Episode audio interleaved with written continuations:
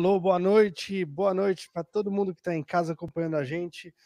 Boa noite para o Elton, meu convidado aqui agora. E antes da gente começar o programa, eu só quero lembrar a galera que hoje a gente tem sorteio do pedal do, do Elton, do, do Keep Control, e a gente tem um papo incrível com o Elton. Mas antes de mais nada, eu queria lembrar vocês de seguirem no Instagram, Guima Montanari. Eu queria pedir para vocês seguirem o Facebook, Setup Podcast, e seguirem a gente no canal do YouTube, Guilherme Montanari, e procura também o canal da EFR, que é novo. O Elton já vai começar a encher de vídeo o canal da EFR. Sejam todos bem-vindos, vocês que estão escutando no Spotify, na Apple Music e em todas as plataformas digitais que a gente está acompanhando. E você que está aqui ao vivo no YouTube com a gente todas as quintas às 22. E boa noite, Elton. Como é que você está, meu amigo? Tudo bem? Boa noite, meu amigo. Como é que você está? Eu estou ótimo aqui, bicho. Tá frio aí Jundiaí? Porque aqui em São Paulo tá fazendo 10 grauzinhos já. Tá um pouquinho, cara. Tá um pouquinho. Tá ventando bastante aqui. É, muito bom. Uh, deixa eu dar um alô aí pra galera que tá no, no nosso chat, que já tá online com a gente. Vai mandando pergunta para o Elton, porque ele vai respondendo durante o nosso papo. Se vocês quiserem mandar dúvidas, perguntas, deixar o like aí para dar aquela fortalecida para a gente, por favor. Assina o canal aqui, ó, se você não assinou. Clica no sininho. E só para relembrar quem está chegando, aos pouquinhos eu vou relembrando as regras do sorteio. Tem que comentar no link do post que eu fiz lá no Instagram, no arroba Guima Montanari. Segue arroba Guima Montanari, segue o EFR Electronics, né? É isso, né, Elton? Exatamente. EFR Electronics. É, segue os dois canais do YouTube que eu acabei de falar, esse meu que você tá e o da EFR. E você está concorrendo ao Keep Control até o final do até o finalzinho aqui, quando a gente for sortear o, o pedal.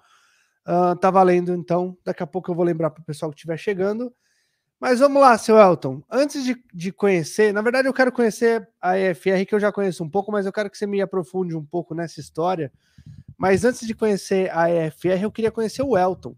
Que, quem que é o Elton? O que, que o Elton fazia antes de começar a fazer pedais, antes de começar a curtir essa onda de guitarra e tudo mais. Caramba, você tem tempo aí? Tem, oxe, a gente tá. O dia, uma noite é uma criança. Ainda mais que esses podcasts que agora duram 6 horas, 12 Nossa, horas. Então vai, vai levar umas 6 horas aí. Bom, bora. Primeiramente, tudo começou com, com a ideia de querer desenvolver jogos para videogame, cara, pra você ter ideia. Eu hum. não queria tocar guitarra na época, isso em 98. Eu trabalhava numa loja da família, né? É, vendendo rolamento, né? Na época tinha aquelas locadoras, né, para alugar fita de vídeo. A galera, tem muita gente aqui que acho que nunca viu isso, né? Ah, se for mais novo, não viu, não. E eu lembro que era 50 centavos para ficar ali jogando o PlayStation 1. E logo tinha lançado o Nintendo 64 com o jogo Lembra? 007, que é um clássico, né? Ah, e é. a primeira vez e era o primeiro que dava para jogar em multi, né? Múltipla, com muita Exatamente, gente. Exatamente, quatro controles, né? É. Cara, eu vi aquele jogo, a cabeça assim, ela derreteu, porque eu falei, meu, como é que pode o gráfico em 3D? Eu era acostumado com o Atari, cara. O Atari, no máximo, Nintendinho, né? 8 bits. E aí perguntava pro pessoal lá da locadora, né, como eu fazia para desenvolver jogos, né? Porque logo na assistindo, jogando, né, o, o 007 ali no 64, eu já tinha ideia, falei, pô, eu vou criar o Rambo 1, 2, 3, 4, já tinha aquela projeção para o futuro, né? Não vou ficar preso num, num, num, apenas num jogo, né? E o 007 me deu aquele boom, né, para fazer alguma coisa na vida, porque assim, é, a família era bem, assim, bem humilde, né? Não tinha computador, videogame levou muitos anos para ter um, o, Atari ainda, e aquela acesso à tecnologia era muito, era muito raro né, na, na época. Enfim, a questão de, de querer correr atrás e aprender a programar, entrar na área da informática era muito caro, e eu ganhava na época 120 reais, que era o salário na época. o colégio técnico na época custava 247, eu não conseguia é, arcar com esses custos, né? E nessa época, meus pais estavam voltando para o Paraná. Falou assim: olha, a gente vai ter que voltar lá para o sítio de novo. E você vai ter que escolher, né? Você fica aqui, você conseguir é, acertar um quarto com a sua avó aí, você fica, senão você volta para lá. E aí, consegui negociar um quarto com a minha avó. E beleza, né? E agora, como eu vou fazer esse curso de eletrônica aí, né? Ou é, inter, é, informática. Só deixa eu pontuar e... uma coisa, você é do Paraná.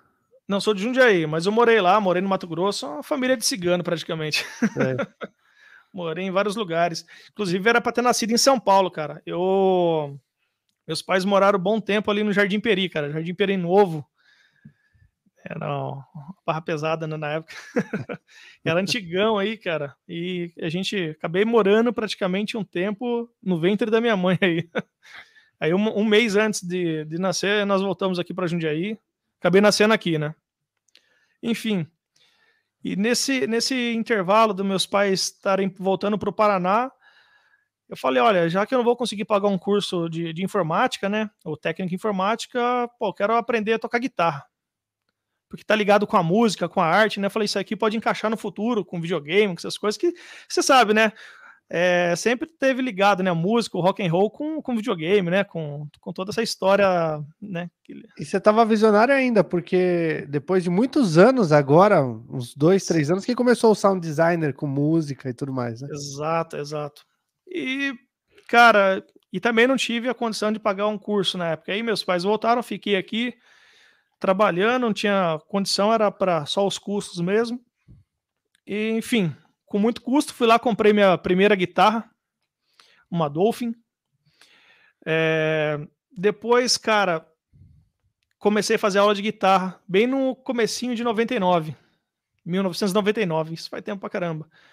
Ou seja, não tinha amplificador, a guitarra era o sonho ali que eu já tinha conseguido, mas eu tinha um aparelho de som que tinha uma entrada para microfone com entrada P10. Cara, ali era meu amplificador, bicho. A distorção, a hora que você mandava a distorção no máximo, saturava e é só alegria, bicho. e todo mundo queria me matar aqui, meu. Você imagina só, não era nem um cara, aquela distorção arrebentando assim. É... O falante já tava estourado de tanto tocar com guitarra no 10 ali, né? E aí começa aquela busca que todo mundo começa aí, né? Ah, agora eu quero um pedal de guitarra, né? Qual que era o pedal da guitarra da época? Um Oliver, bicho. Eu acho que a galera dessa época teve, né? Que não tinha muita condição, era o Oliver, que era acessível, né? Mas nem quem tinha condição. Quem tinha condição não conseguia comprar porque não tinha no Brasil, né? 99 Exato. ainda. Eu consegui comprar esse pedal, cara, de um amigo meu, Fábio. O Fábio, ele me emprestou, na verdade, a primeira guitarra que eu tive acesso, que era aquelas Stratosonic da, da Giannini. Não sei se você, lembra. Lembro. Meu. Só que eu sou canhoto, essa é a desgraça de tudo. Eu também. Mas toco como destro. Eu, eu, e, assim, não, eu tinha que inverter as cordas. Aí, para não ah, estragar a guitarra a tocar, dele, assim. meu, meu, irmão tocava também guitarra, é, começou a tocar violão também. E aí, ou os dois faziam aula, ou só eu fazia aula, e meus pais não tiveram dúvida, falaram se vira como destro mesmo. Deixa eu só responder cara. pro Nick Gomes aqui. Isso aqui não é uma limonada, senhor Nicolas. Isso aqui é uma água tônica com limões. Siciliano e Tahiti, sim, senhor. Não tem gin aí no meio, não, né? não, não. Só a tônica hoje. Enfim, cara, é história nessa coisa, né? De, poxa, primeiro pedal, o Oliver era o que a gente tinha de. Pelo menos que eu tinha ali de, de mais. É, assim, de tecnologia ali para pedal, era isso. Eu, tinha os amigos eu, que tinha. Nessa época aí, acho que 2001 foi quando eu tive meu primeiro pedal mesmo de guitarra. Eu comecei, comecei igual você. Comecei a tocar para valer mesmo lá para 99 e usava o meu Aiva da, o Aiva da minha mãe para me para tocar com P10 Aquele cinzinha, com, né?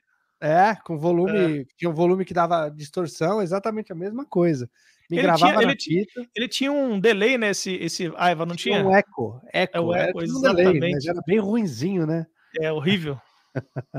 Aí, é, o primeiro pedal que eu dei sorte que caiu no meu colo. Eu já falei aqui algumas vezes no canal, foi um Drive Master da Marshall, que eu me arrependo profundamente de ter vendido esse pedal. Ele caiu no Isso meu é colo com, com um professor tinha um professor da, de guitarra que tinha acabado de começar a tocar, ele era viciado no Satriani e ele tinha acabado de comprar uma RP7. Ele falou: Não, você tem que comprar uma RP7, que isso que é pedaleira, não sei o quê. E aí ele falou: Ó, oh, faz assim, começa com o meu, meu macho aqui. Me vendeu, sei lá, coisa de 50 reais na época, né? 50 reais da época. Eu lembro que não foi barato, que eu ainda paguei duas vezes para ele, mas foi um jeito de começar ter uma distorção. E depois eu vendi isso para comprar uma RP7 por conta Nossa. do que ele fala para mim. Pra você ter uma ideia. E hoje O Marshall tem muito mais valor né, do que a RP7, né?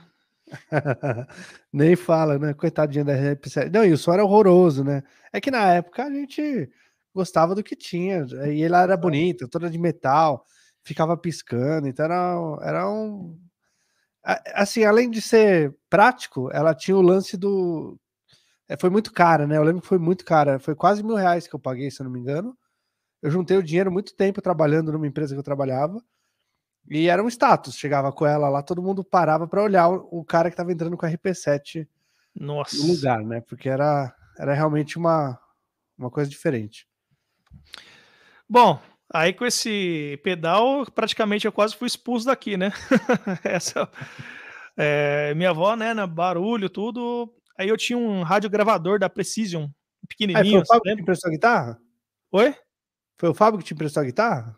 O Fábio, Fabião. O Fabião, acho que é o Fábio Augusto. Oh, é ele mesmo. Cara, esse o Fábio é um irmão, cara. Ele praticamente ele me dava os toques, sabe?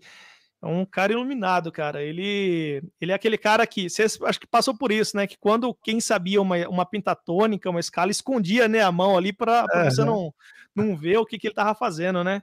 E, e você aprendia, eu lembro do, do menino da rua que aprendeu, e aí ele veio mostrar pra gente, mas ele não mostrava mostrando, ele mostrava de costas para ninguém aprender a fazer junto. É, exatamente. Fabião, cara, e ele tinha uma fita, fita cassete, que era um material do Dario Parisi. Você conhece, né, o Dario? Uhum. Olha o meu irmão aí. Abraço, Du. Abraço, Fabião. Enfim, e, e, tinha aqueles os leaks, né? Banana Country, Jungle. Nossa, cara, era eu ouvia o Dario tocando, eu falei, meu, esse cara toca demais, cara. Cara, tinha os playbacks, né? Que era uma fita e tinha a, a tablatura e ele tocando junto com essas tablaturas aí, meu, o cara essa, essa fita do Dario Parisi, né? Esse, esse, material ficava passando de amigo em amigo, assim. Né? Até hoje que não sei uhum. onde foi parar isso aí. Mas acho que salvou todo mundo foi essa fita aí. Eu tinha uma dessa, um esquema desse aí com, com o Liquid Blues. Os primeiros Liquid Blues que eu aprendi na vida foi isso. Era um, uma fita cassete e um livretinho que todo mundo passou. Um para um, foi todo Nossa. mundo aprendendo os mesmos licks. Poxa, e hoje tá tão fácil, né, cara? As coisas, né, cara? É. E daí, cara? Aí eu parei de tocar nesse, nesse 3 em 1, né? Era o 3 em 1, era, né? Toca fita, é, o toca disco, e tinha um CD lá também que praticamente era bem, bem estranho na época. Enfim, eu tinha um radinho pequenininho, aqueles radiogravador da Precision, e eu falei, cara, e nessa, nessa época eu não trabalhava com eletrônica, não sabia, mas eu era aquele moleque desde de, de novinho que desmontava as coisas, ficava des, né, destruindo tudo para saber o que, como que era, que funcionava, quebrava tudo, né? Essa é a verdade. E eu falei, bom, eu sei que aqui no. Peguei ali o cabeçote do, desse equipamento. Falei, quando eu coloco o dedo aqui, ele me sai um som na caixa. Eu falei, beleza, eu vou colocar um P10 aqui, pegar onde está vindo esse sinal aqui, e vou ligar um P10 e ligar minha guitarra aqui, cara. Justo. Ele já tinha aquela distorçãozinha ali, né? Meu, eu passei pelo menos um ano tocando com, com o pedal da Oliver nesse Precision aí, nesse desse radinho, rádio gravador. Enfim, cara, fiquei muito tempo tocando com isso, até consegui comprar aquele aquele Fender de 15 watts. Oh, nossa, eu não lembro.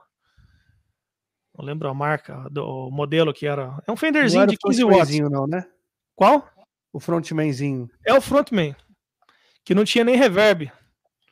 Duro, duro, mas, duro, duro. É duro, mas, cara, pra gente, meu, era o que tinha. Toquei na, em alguns festivais assim, com, usando eu, ele. Eu usava um Oliver, cara. O Oliver. Eu tive um Oliver, cara, que tinha os botões amarelo, laranja, né? Laranja. É, laranja. Depois do Oliver eu tive um é, um Giannini tremendinho, aquele baguinho, né? Uhum. E depois eu tive um Brabus, que era grande. Eu comprei só porque era grande. Era aquele multiuso, né? Várias, várias entradas. E, cara, e aí começou. Isso, isso era 99, final de 99 ainda, 2000. Aí começa aquela droga maior, né? Que daí eu já passei numa loja aqui de Jundiaí e olhei um pedal da, da Honor, de Wawa, meu. E eu escutava na época Guns, é, até o Steve Vai e falei, cara, eu quero um Wawa. E o pedal, cara, não é por nada. E ele era ruim pra caramba, cara. Não tinha expressão, né? A parte do wah era bem fraquinha. Meu. E aí vai ver o preço, era 400 reais. Falei, meu, não dá, vou ter que vender um rim para comprar um pedal desse. E foi passando o tempo, eu com aqueles equipamentos, né? É, que eu já estava ali viciado ali utilizar e não tinha condição também de comprar uma, uma coisa melhor. E o que eu podia comprar era aquela Zoom 505, né? Que tinha, nossa, cara, todo mundo tinha ela, aqueles efeitos de, de videogame, né? Uhum. Timbre horrível. Você fala que é seco, aquilo ali era seco, né? Era ruim. Acho que o processador dela era, nossa, um dos primeiros processadores, cara. Mas, enfim, era o que tinha de, de, de top na época, né, cara? Ah, eu tive também, filho. Tive também. Usei pra caramba e sofri pra tentar tirar som. E ó, é. olha aí, o Semi chegou. E o Semi é um cara que teve essa aí também, se eu não me engano, acho que ele falou que era as 505. 505. E, e sofreu. Ou se não era o 505, era uma outra né, nessa pegada aí do, de entrada da, da Zoom. E era sofrido, viu, cara? A gente. Se, eu fiquei. Eu, eu sempre fui persistente. Quando eu peguei a Zoom, eu acho que eu fiquei umas 4 ou 5 horas para conseguir tirar um som de drive. Quando Nossa. o cara que me emprestou, o cara que me emprestou já, é um, já era músico faz tempo. É, tinha, acho que tinha 40 anos na época, eu devia ter uns 12. E ele tocou baixo com a gente num festival. E era pai de um dos caras que tocava na banda. E ele me emprestou, falou: Ó, fica com ela para você testar. E força, é, busca som, vai caçando, mexe na equalização, uma hora você acerta alguma coisa. Então ele já sabia naquela época como é que era. E eu fiquei umas quatro ou cinco horas editando som, editando som, até chegar numa em alguma coisa razoável, assim. E aí que eu aprendi que dava para botar o Drive Master com a 505, e aí eu parei de usar os drives da, da 505. E o tempo que, que eu consegui usar o Drive Master foi usando. Ah, cara, moral da história, eu não consegui fazer o curso de informática, né? É questão de tempo, dinheiro também. É, eu vim estudando na escola aí de, de guitarra, na Guitar Tech lá do meus amigos do Sidão e do Rafael.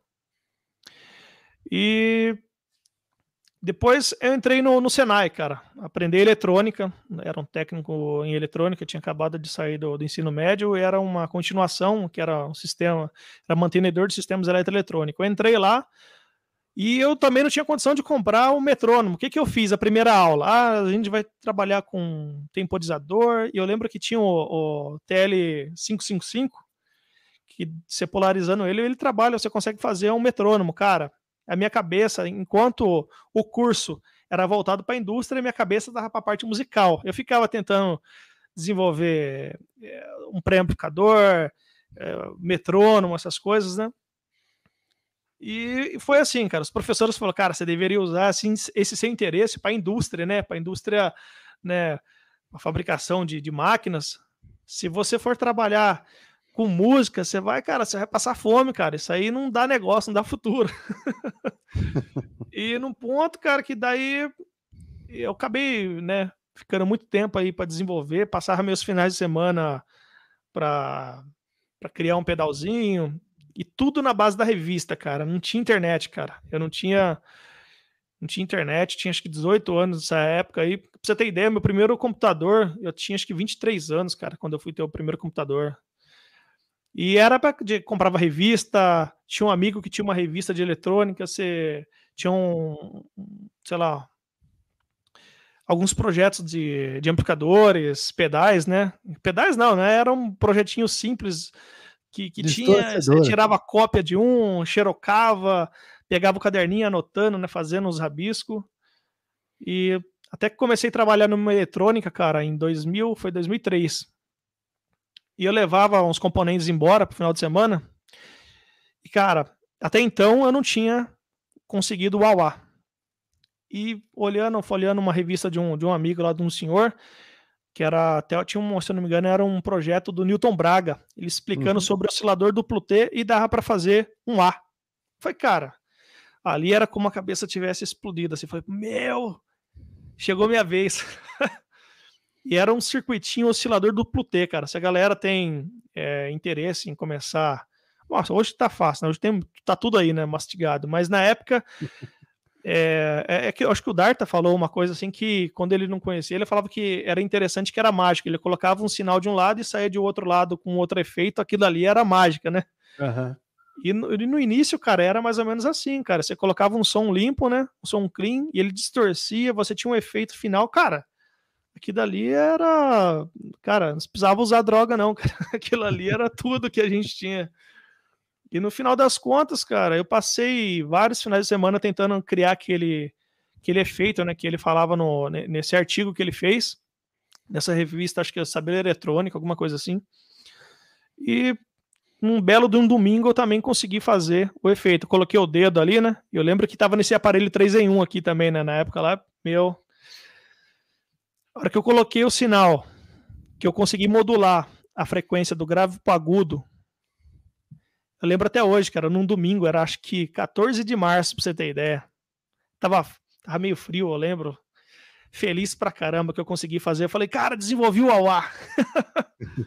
Agora, meu, passei acho que uma semana assim, sabe? Nem relava naquela, naquele circuitinho que era. Não tinha nem protoboard, ia fazendo jumper ponta de, jumper de transistor, cara, ponta a ponto, né? Enfim. E foi igual aquele filme do Náufrago, que quando ele fez fogo, ele ficou: fiz fogo, fiz Exatamente, fogo. Exatamente, cara. E, e, e, saiu esse efeito. Cara, lógico, né? Você pegar um sinal pré-amplificado da guitarra e jogar naquele circuito ficava horrível, mas enfim, ali pra, na minha cabeça eu tinha descobrido a roda, né? Inventado a roda de novo, cara. Meu, um negócio bacana. E aí eu falei, agora eu vou testar no amplificador de guitarra. E eu, eu recorria sempre a Guitar Tech, né? Eu ia lá na, toda segunda-feira eu trabalhava perto da dessa escola de música e eu levava aquele circuito, aquele, aquela bola de fio, transistor, capacitor, resistor. Só na viagem você fodia com todo o circuito, cara. Por quê? Circuito na mochila, chegava lá e galera, desenvolvi o, o, um AUA. Cara, isso aqui vai ser o melhor pedal do mundo. Cara, nessa ideia, né? Na hora que ia testar, cara, na hora que você mandava a frequência ali do, da guitarra, né? Mandava um sinal ali da guitarra, mexia no potenciômetro, ele imitava cachorro, cavalo, menos o auá. eu ficava com aquela cara de taxa, né? Pô, caramba, mas funcionou em casa, cara. Funcionou. É... Vocês precisam de ver. Eu vou gravar isso aqui um dia, você vai ver que vai funcionar. E, e o pessoal sabia o que era o auá? Sabia, os caras. É, era escola de música, né? Passava todo mundo ali, né? De, ah, tá até levava equipamento lá pro, pro, pro Rafael consertar, né? Que ah, você ia testar com a guitarra mesmo. Exatamente. Ah, entendi.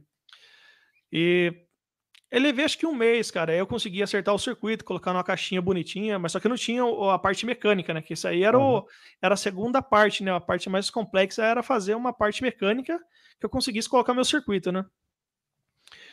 Beleza. Isso aí 2000, 2003. Levei acho que uns dois meses até dar uma aperfeiçoada no circuito. Aí apareceu um amigo meu, o, o, o, o Ricardo, cara. Ricardo apareceu lá com, com um Honor, um Awazinho.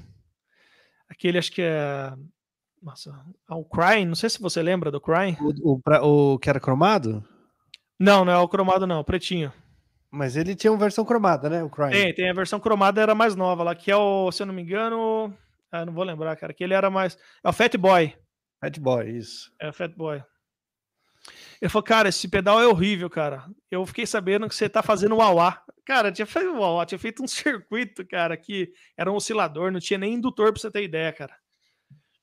E. Ficou famoso na cidade, pô. Cara, e demais. E, e ele trabalhava também no, no andar em cima da, da eletrônica que eu trabalhava. ele trabalhava formatando computador, cara.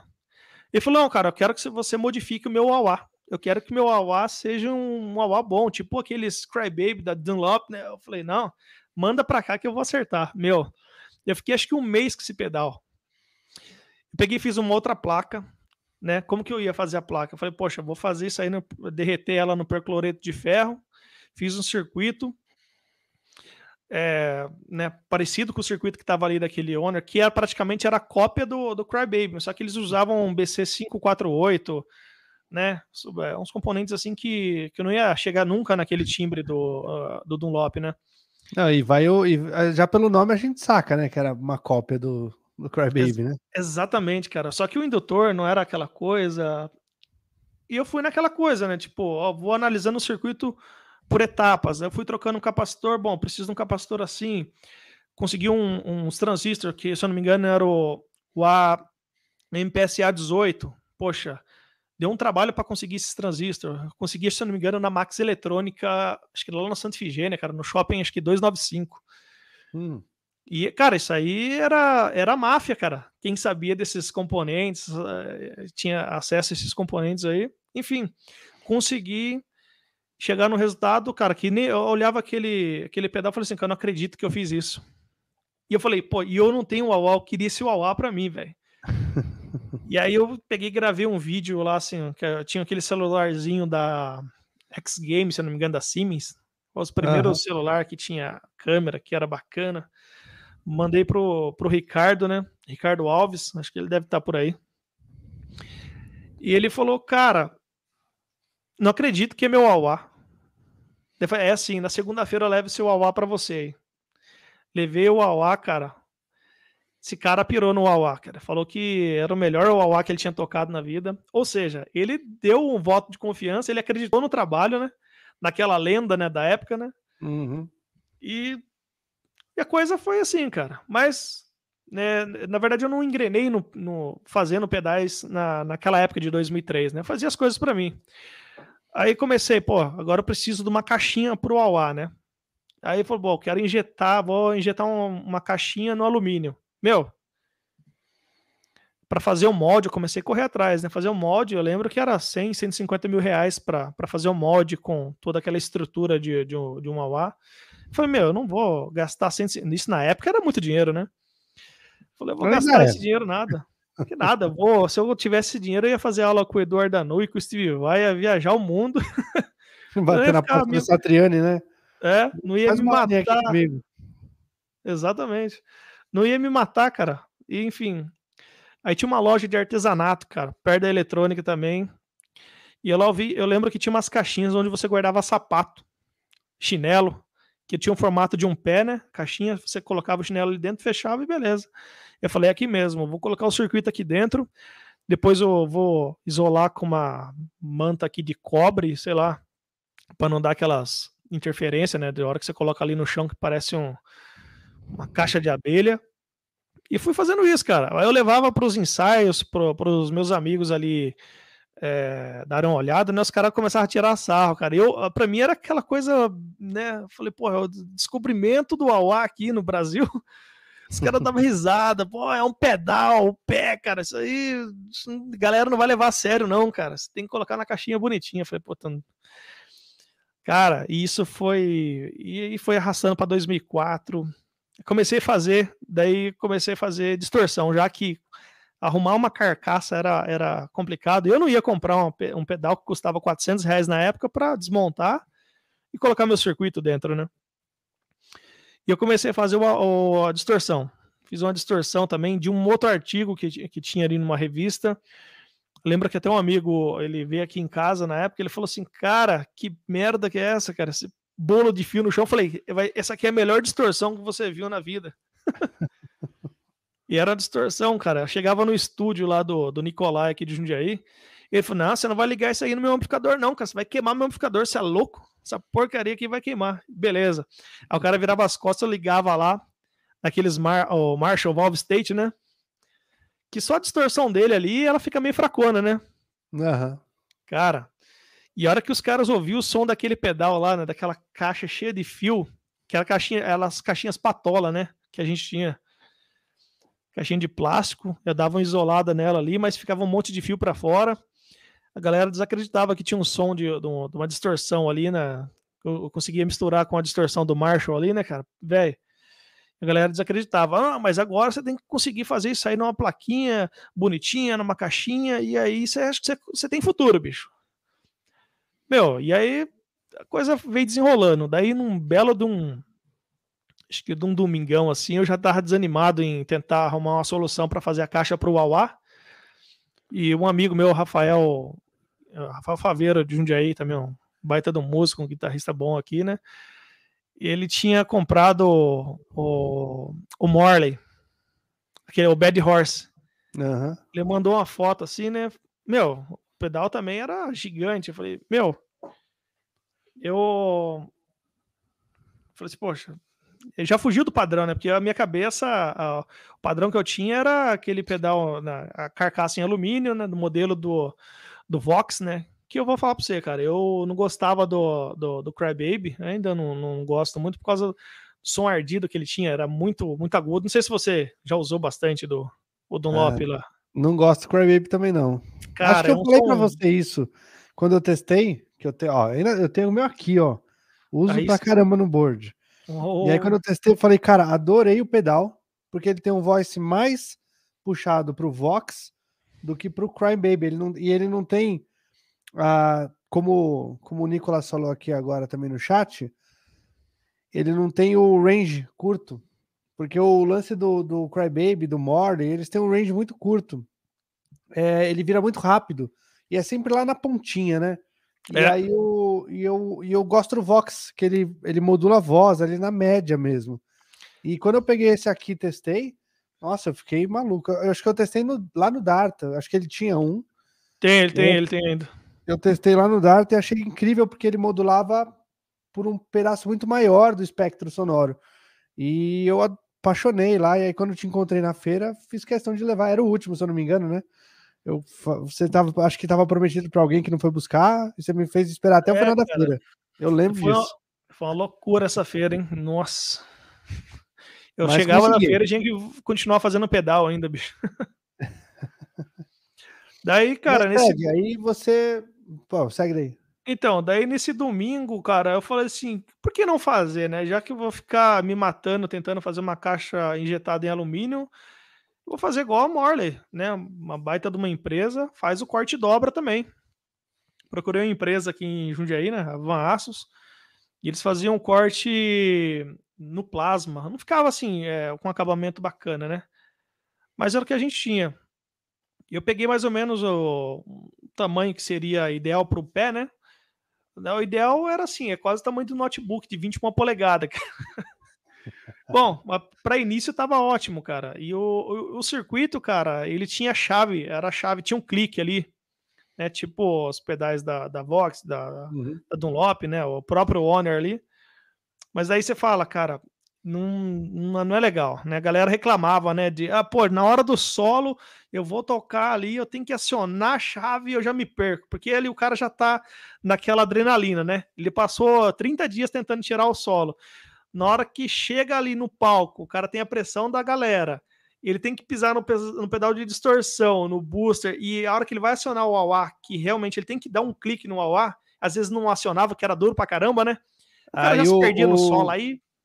É, o Crybaby ainda era famoso por não, não, não ativar nem a pau, você tinha que subir no pedal e às vezes Exatamente. quebrava o pedal. Não sei se você já viu o Malmsteen num, num show, ele vai lá e dá um pisão. Ele dá, ele dá um pisão no, você tá me ouvindo? Tô te ouvindo, tranquilo. Ele dá um pisão no Auá.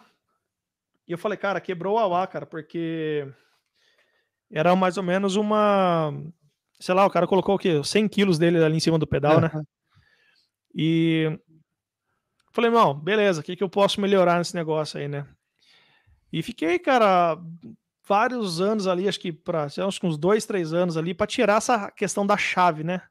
Aí de 2004, é, pegava de final de semana, que eu continuei trabalhando na indústria, né? depois eu fui para a indústria, saí da eletrônica ali de conserto de equipamentos ali, né? E acho que em 2007, finalzinho de 2007, eu comecei a montar um circuito que era com um microcontrolador, onde eu pegava um pulso do.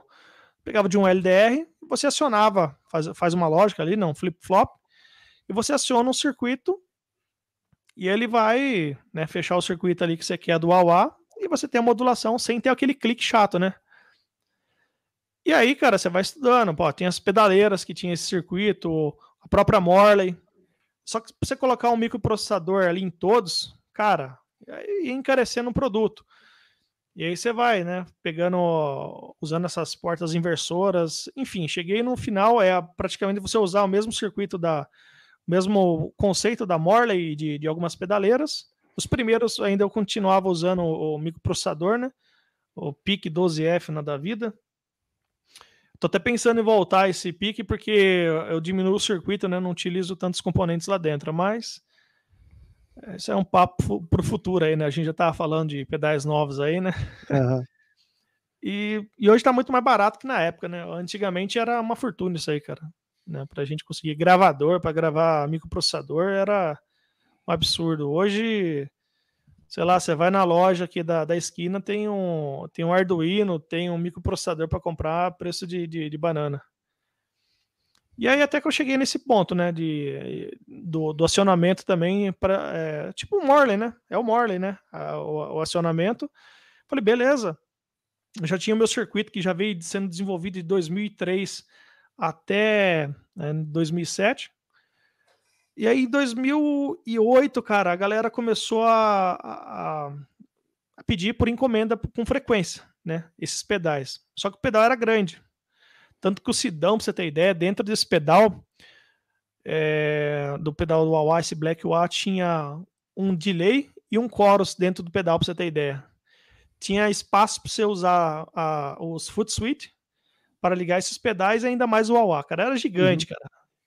Como ele não usava a pedaleira, ele usava só o Huawei, esses dois efeitos e a distorção do amplificador, para ele tava bom. Mas para quem tinha vários pedais ali, cara, era um, sei lá, 30 quilos pro cara levar nas costas na noite é foda, né? Para quem toca, você sabe como que é, né? E cheguei num ponto que o cara falou, velho, é, pedal é demais, começou a fazer uma Começou é, a fazer. um... Os meninos estão perguntando se a gente já fez sorteio. Já que você não, deu uma não. pausa, ainda não. Sorteio é daqui a pouquinho. Fica aí com a gente. E aí, cara, teve. Aí o cara falando do, do Bad Horse. Pra você ter ideia, é, o Nick é um desaforado. Aqui. O Nick tá falando que teve 505 e tudo mais, mas olha aí, ó. Olha com quem que ele tá tirando a foto, ó. Só com os cabeçotes é, o cara é desaforado, rapaz. Tá não, é, isso aí é só relíquia, só, só coisa boa, bicho. Mas o Nick fala, né, o, o Morley, né? Eu falo que na época, cara, é, eu não tinha acesso a. A gente não tinha acesso a vídeos na internet, eu não tinha como fazer comparação, é só correndo atrás de quem tinha pedal. E eu não tinha essa referência do AUA, né, que era ouvido, né? Falei, pô, isso aqui não me agrada. Então eu ia desenvolvendo. E o que me agradava, que eu tocava também, eu falei, é isso. E ficou, né? no, no, bom tempo. Aí de 2008, cara, até 2009 eu fiz bastante, é, bastante pedais. Só que daí eu diminui um pouco o circuito. O, Deixa o tamanho do pedal. A gente já começou a EFR aí ou você ainda estava só no desenvolvimento? Não, cara, assim, a EFR praticamente ela começa em 2009, né? Assim, alguém que fala, ah, você faz pedal, eu quero encomendar o pedal, né? Começa em 2009. Até então, de 2003 até 2007 era só desenvolvimento, era, era falar hobby, né? Era fazer uhum. equipamentos para eu usar, entendeu? E amigos, né, que que tava ali no círculo ali, né? Mas e nada de a FR porque realmente surgiu a demanda da galera querer comprar pra, seus produtos, foi isso, Exa né? Exatamente. A gente vai chegar lá porque assim, é, começa meio que, por exemplo, se todo mundo começar a falar, ó, oh, quero que você grave a minha live. Poxa, vai tornar um trabalho, vai te tomar muito tempo, entendeu? Porque assim, no início, para eu fazer pedal, não compensava. Por exemplo, eu vou lá, faço a reforma de uma máquina. Cara, eu teria que fazer 12 meses fazendo 20 pedais por mês para poder ter o retorno de dois meses, entendeu? E eu fiquei nessa do, de fazer pedal porque eu gosto mesmo, mas eu falo para você que uma questão de ganhar muito dinheiro, né? na época não, não era, né? Você fala assim, o que, que é? É paixão, cara. Tanto que eu é. passava é. a noite inteira desenvolvendo isso aí, para outro dia acordar 5, 6 horas e trabalhar, voltar na mesma coisa, instigado em ver aquele circuito funcionando, ver o sorriso na cara dos amigos. Pô, cara, você fez o pedal. Isso era, cara, muito gratificante, né? Aí, em 2007, 2008, começou a andar. Já estava fazendo esse, essa corte dobra aí. 2009, cara, começou a virar febre mesmo. Daí fui fazendo alguns pedais um pouquinho menores do que o, um pouco menor do que o, aquele grandão que eu falei para você que eu não tenho aqui, cara. Eu joguei todas as carcaças fora em 2016 que eu tinha, cara. Mas eu vou falar para você, ó. Eu, vou, eu até te mostrei. Galera, acho que nunca viu isso aqui, ó. Vou Olha aí. Um, ó, esse aqui é um awazinho, esse aqui, ó. A, a, a, diferença de tamanho. Esse laranja chega a ser do tamanho do Bad Horse ou maior ou menor? É menor, um pouquinho. Um ele é menor, menor, Ele é menor, mas só que ele é mais largo do que o Bad Horse. Uhum. Depois de ter feito pedal durante acho que uns oito anos, que eu tive contato e, e consegui um Bad Horse, né? Para fazer comparação, para ver questão de som. Cara, na boa, eu sei que tem galera que gosta do Bad Horse, mas uh, meu ouvido para o é bem chato e não vai, cara. Hum, ah, é, é gosto, né? O, e, você me perguntou se a gente já falou do Deep True, ainda não, né? A gente ainda vai chegar Não, nele. não, não. O Deep True, cara, e vem muito tempo depois. Mas a, a, gente chegou a tocar no assunto da chave, né? Que Foi. era horrível para você acionar um pedal né, na hora do solo, né? Que você se perde, principalmente o, o Bad Horse, o Bad Horse, não, o, o Dunlop, né? Você tinha que dar é, aquelas pisadas, não acionava, às vezes dava pau na chave. Vou falar em Crybaby, mais uma coisa aqui que eu discordo veementemente do senhor Nicolas, é que os Crybaby são os melhores. Não, não são, pelo menos para mim, a, o voice do Vox é o melhor, e aqui o, o entendido aqui, ó, tá aqui, ó, o entendido aqui, ó, do, do Zawa falou para mim também que gosta do Vox, não gosta do, do Cara, Crybaby, é Vox. Não. E que assim, cara, o Vox, é, que nem eu falo, depois que eu fiz o, esse UA, cheguei nesse timbre que eu não gostava do, do Dunlop, né, do Crybaby, é, muito tempo, eu não tive o, o Vox, né, eu tive contato depois, sei lá, você tem ideia, acho que em 2012, que eu cheguei a ter um, um, um da Vox para fazer um concerto, que é de um amigo, né, falou assim, ó, quebrou a chave aqui, você tem como arrumar? Eu não arrumo um pedaço, eu não faço concerto, nada. Mas como era um amigo querido aqui, eu falei, beleza, manda para cá. Realmente é um timbre assim que não é agressivo ao ouvido, ele, ele tem aquela sutileza né, na, nas trocas de frequência, o agudo não chega a ser aquela coisa, é tudo na medida, né?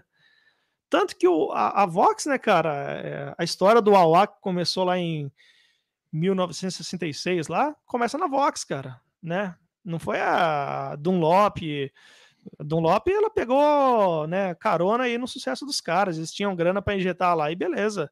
Mas a história é Vox, bicho. É pedal mesmo, é Vox e o resto é Eu... é conversa.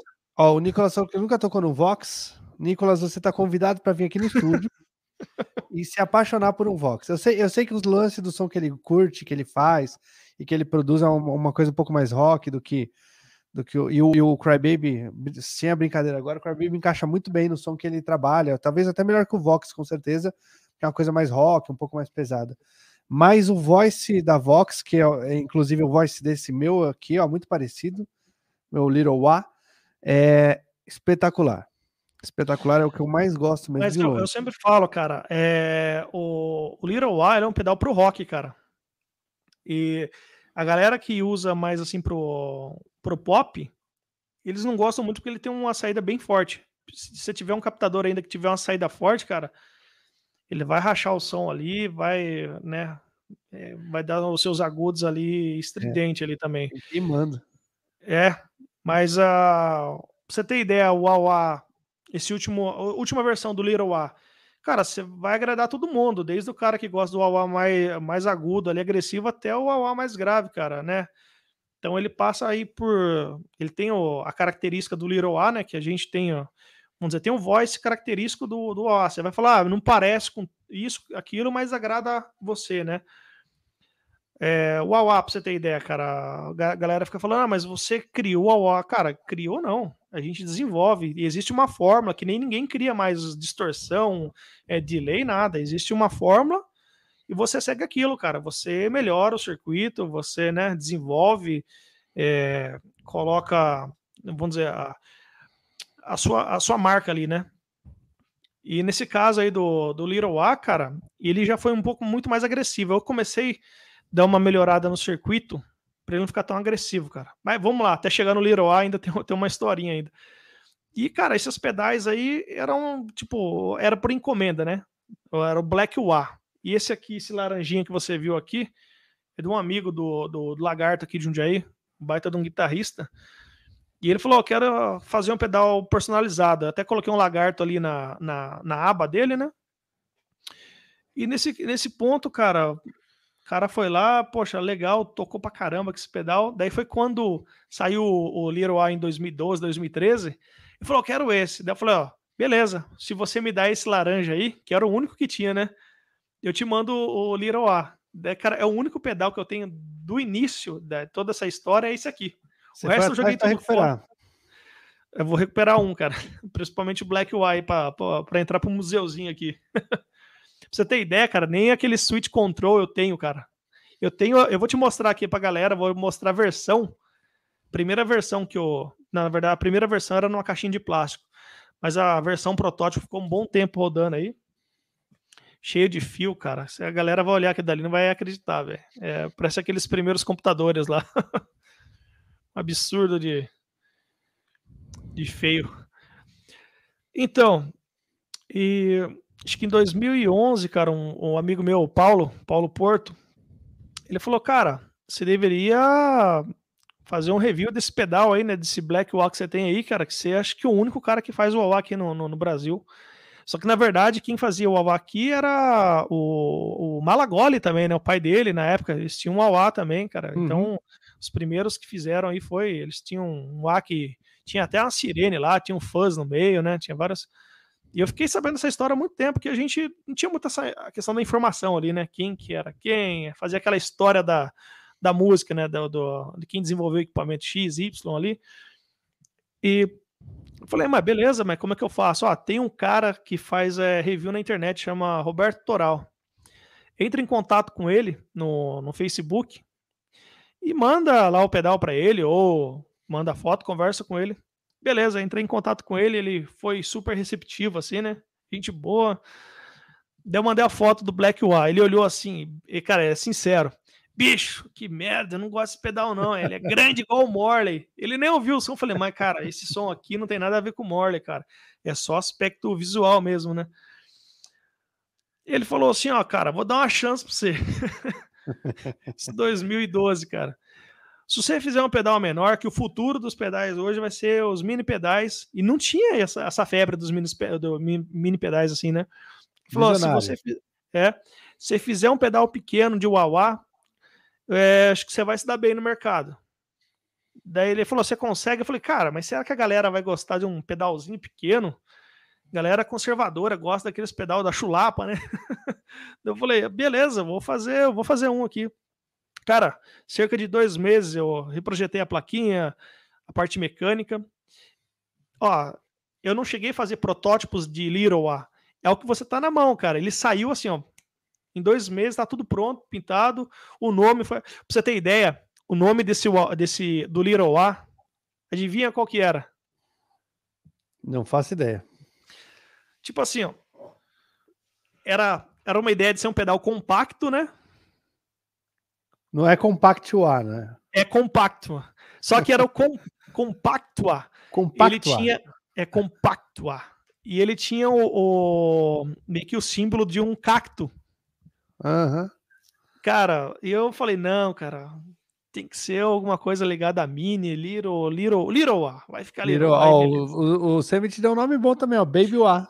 Meu, eu não tenho Baby A. Eu tinha, na época do. Em 2002, eu tenho meus cadernos ali, as, as anotações. Eu ficava ali nas aulas de eletrônica tentando desenvolver o nome do pedal. E eu coloquei o nome do primeiro pedal, sem ter feito pedal de wah chamado Baby Dragon. Era Baby Dragon. E poderia ter, ser, ter sido, porque esse pedal, é, você sabe, cara, ele é, ele é agressivo pra caramba, cara. Ele uhum. é um tanque de guerra, esse negócio aí. E eu falei, não, por que, que eu não coloquei o, o, o Baby Dragon aí, né? Mas saiu o Little A, cara. E eu fazia aula com o Edu né, em 2012. E aí eu levei esse. O Edu também já tinha, o Eduardo Anu, ele tinha aquele Black UA grande. E ele falava uhum. a mesma coisa, cara, para eu tocar, que ele levava muito pedal, né? Equipamento pra caramba. É desconfortável, cara. Pedal é pesado, né? E o dia que eu cheguei com esse Little A, cara, ele olhou aqui e falou, velho, esse pedal é.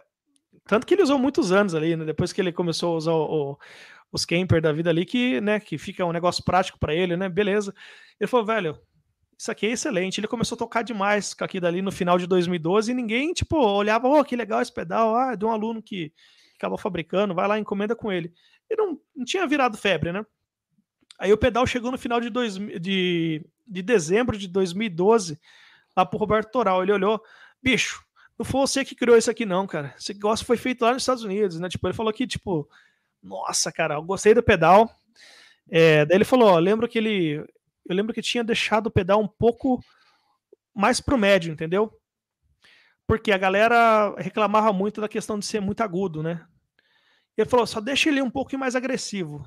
Daí eu mandei o pedal para ele lá, um pouco mais agressivo. Depois eu tive que voltar, porque o agressivo é o seguinte, é para quem toca rock, cara. A hora que você vai tocar uma coisa mais limpa, ele vai arrebentar ali a caixa uhum, ali. Uhum. E. Beleza. Aí passou acho que uns 4 ou 5 meses, ele gravou um review em 2013. Até então não tinha febre, a galera não conhecia nada. Então eu já tinha colocado o nome, né, que acho que ficou desde 2011, 2012 como EFR, era Custom Effects, pra você ter ideia. Uhum. Fabricava delay, coros, é, tinha um reverb, tinha algumas distorções. Eu fabricava por, por encomenda também, né? E continuava trabalhando na indústria. Meu, o dia que ele lançou esse, esse review, cara, acho que por volta de maio, junho, ele falou: Ó, você não vai ver mais a luz do dia. Foi dito e feito, cara. Eu tinha acho que 10 ou 15 pedais assim, em estoque guardado. Eu vendi em 2 minutos, 5 minutos, cara. E aí uhum. teve mais uma lista de, de, espera. Daí começou o negócio a bombar, cara. A galera começou a. Ah, o Daniel Pinheiro aí. Esse aí é fã do Humberto Gessinger aí. Isso aí, Daniel. Aí o cara entrou mesmo para ver. Abraço, meu filho. Então, cara. E virou a febre, velho. Eu tinha 70% de, de automação de trabalho por fora, aí se tornou 70% de pedal e 30% de automação. Aí realmente eu fiquei. Foi de 2013 aí direto até 2016 trabalhando, vendendo o AUA, mexendo só com o AUA, cara, trabalhando direto. E foi graças ao autoral, assim, cara, essa, esse boom, assim. Aí no meio do caminho, cara, tive vários amigos aí que, que deram força. O, o Alexandre Berni, que ele tem a. Ele fabrica algumas guitarras assim para por encomenda também. Na verdade, ele é médico também. Ele é amigo do, do Hit Sambora, cara. Que legal. E na época lá, ele foi para Los Angeles e ele falou: oh, dá um pedal que eu vou levar para ele. Só que na época o Sambora tinha saído do, do, do Bon Jovi, né? Sim. Aí ele levou pro Takumi, que era o Guitar Tech da banda, e tinha o Phil X. Daí falou assim: daí o, o Guitar Tech pegou o Little A falou assim: cara, esse pedal eu não vou dar para esse cara, não. Esse pedal é meu agora. Foi um dos melhores pedal que ele, que ele, que ele teve de Wawa, cara, sabe? E, enfim, esse cara. Eu não fiz muito barulho na época na internet, na questão do marketing. Eu sempre fui meio ali reservado, né? Esse negócio de fazer marketing. Hoje eu falei, eu tenho que trabalhar mais a questão do. Graças ao japonês. É o Roberto. é o Midas aí da. É um dos primeiros, né? Começou. Ele fez lá o, podcast lá também com, com o Darta, né? Foi. Uma baita de uma história, né? Enfim, é, cara. Né? E... Mas já tenho inveja desse seu amigo aí, porque é médico, porque faz guitarra e agora porque é amigo do Rit Sambora. É, cara, e o cara, é, exatamente. E... Só Mas ele você falar que ele é bonito também. Cara, cara, é o galã, ele parece o Bon Jovi, ele canta pra caramba também, cara. Aí, ó, acabou. Acabou com a noite. Vamos desligar aqui e acabar com a live. Você, então você achou o autoral bonito também ou não? Não, autoral não. É, é, não, mas o cara, é, eu acredito assim que no meio musical de equipamentos, acho que tem que ter sempre aquela questão da irmandade, né? Hoje a gente vive num negócio bem galera bem individualista, mas eu, tipo, tudo isso que aconteceu no meio da, da história da FR, fazendo pedais e na, na música, é através da amizade, cara. O cara que acredita, o cara que quer ver você bem, sabe? É a questão de, de um ajudar o outro, eu quero indicar o seu trabalho para os outros, né? E foi assim, cara. Se acredito que se tivesse tido a ajuda de, de, desse pessoal, acho que teria morrido toda essa história numa caixinha, teria seguido, sei lá, tocando a minha guitarra, trabalhando aí. Mas acho que foi, acredito que a questão da, da galera em acreditar também. Acredito, sim, sim. Oh, agradeço muito ao Ricardo. Ele, ele acreditou, cara, na, na ideia, isso em 2003, cara. Deixou o pedal dele na minha mão, cara, que era a relíquia dele lá, bicho. E falou: ó, se vira aí, ó. Aliás, deixa, deixa eu já aproveitar que o Zarate está aqui embaixo, ó. O é, Zarate, cara. Ele tem um abraço para a filha dele, que faz cinco anos hoje, a Júlia, oh, né? Parabéns. Que é a Júlia. Parabéns, Parabéns para ela. Ele cara, o Zarate. o, seu, o seu Keep Control 1. O Zarate tem, e ele é aquele modelo roxo, cara. Eu lembro do Zarate e falei, cara, Zarate, eu eu tenho o pedal aqui, mas precisa fazer umas alterações, algumas coisas. Ele falou assim: não, eu quero esse. Tem certeza? Não, eu quero esse pedal. Beleza. Eu falei: ó, você tem o 001, nem eu tenho esse pedal, cara. e ele ele tem isso aí, acho que até hoje. Acredito que ele tem é, lá. Que, ó. Nunca mais teve problema de perda de sinal e espaço no board. Então, quer dizer, tá 100%. É, cara. Pedal de volume, cara, é, é, ele é complicado, né? Eu falo sempre que tudo que sai da sua guitarra já tá perdendo sinal, né, cara? E eu vejo que a galera, até bom a live, para falar de, de, de, volume, né, cara? Às vezes o cara fala assim: ah, eu tenho um Boss, né? Aquele FV500. Cara, que lá te come. É, além, come o espaço do seu board, né? E também, cara, ele, ele pra você ter ideia, sinal, cara, o sinal, cara, é 40% do seu sinal vai pro saco, porque ele tem um potenciômetro aí de, de, de 200k, ou seja, você pega ali o seu sinal que tá saindo lá 100%, por exemplo, você tem que ter um, no mínimo 500k ali de, de impedância ali, né, para para massa, ele tá jogando, ele tá diminuindo isso aqui, ele tá jogando mais o seu som para para carcaça, para massa e pronto, você tá tendo nada de sinal. E a galera fala: "Ah, mas é porque o pedal é da empresa X, é caro, paguei caro. Velho, você vai perder sinal, cara. Por isso né? que a galera fica comprando aquele monte de, de pedal para trazer de volta o sinal morto Não, e vai trazer só ruído, né?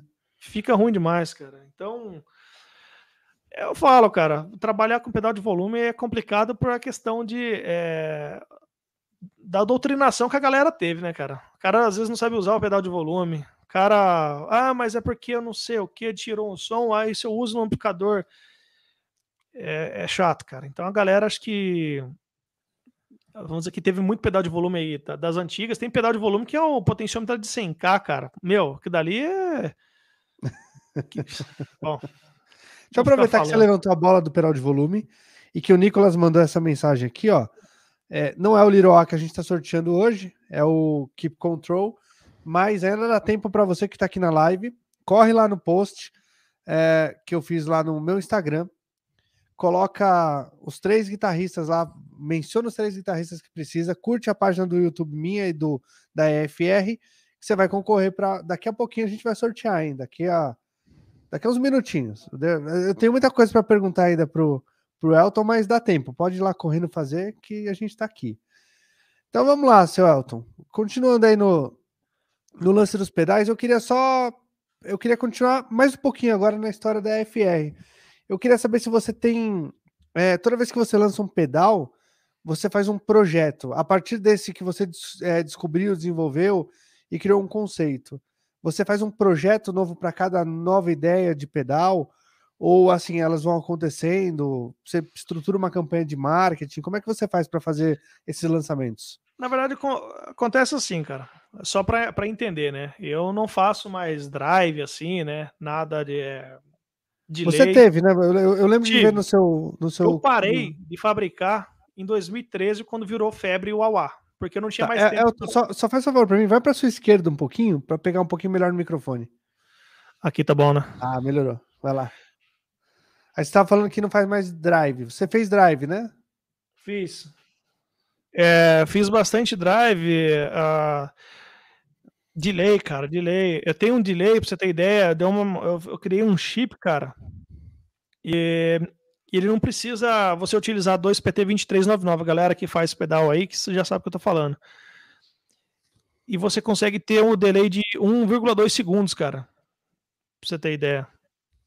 E, enfim, eu parei com isso aí também porque eu não tinha mais tempo para fabricar o AUA e os outros pedais, cara. O AUA praticamente consumia 24 horas, né, de 24 horas de de trabalho ali, entendeu? O que que tá esse 100% aí, eu não tô entendendo. A galera ah, é tá... pedal, a gente falou que deve estar tá 100% ainda no, no board dele, faz 4 anos, ele falou que tá 100% mesmo. tá, beleza. Então, cara, e eu comecei a focar em Wawa, que era toda a história que começou com, com, com a empresa, era fazer o Wawa, cara. Na, na verdade, o Wawa, ele praticamente foi uma briga de, de ter o produto, né? Na época que eu não tinha condição, eu falei, eu quero ter um produto para mim. Depois, com o tempo que eu fui desenvolvendo, eu falei, bom, se um dia eu desenvolver um pedal de Wawa para ser vendido comercialmente, Eu quero fazer algo que a galera tenha qualidade e tenha condição de comprar, sem comprometer lá 30% da sua renda, né? Uhum.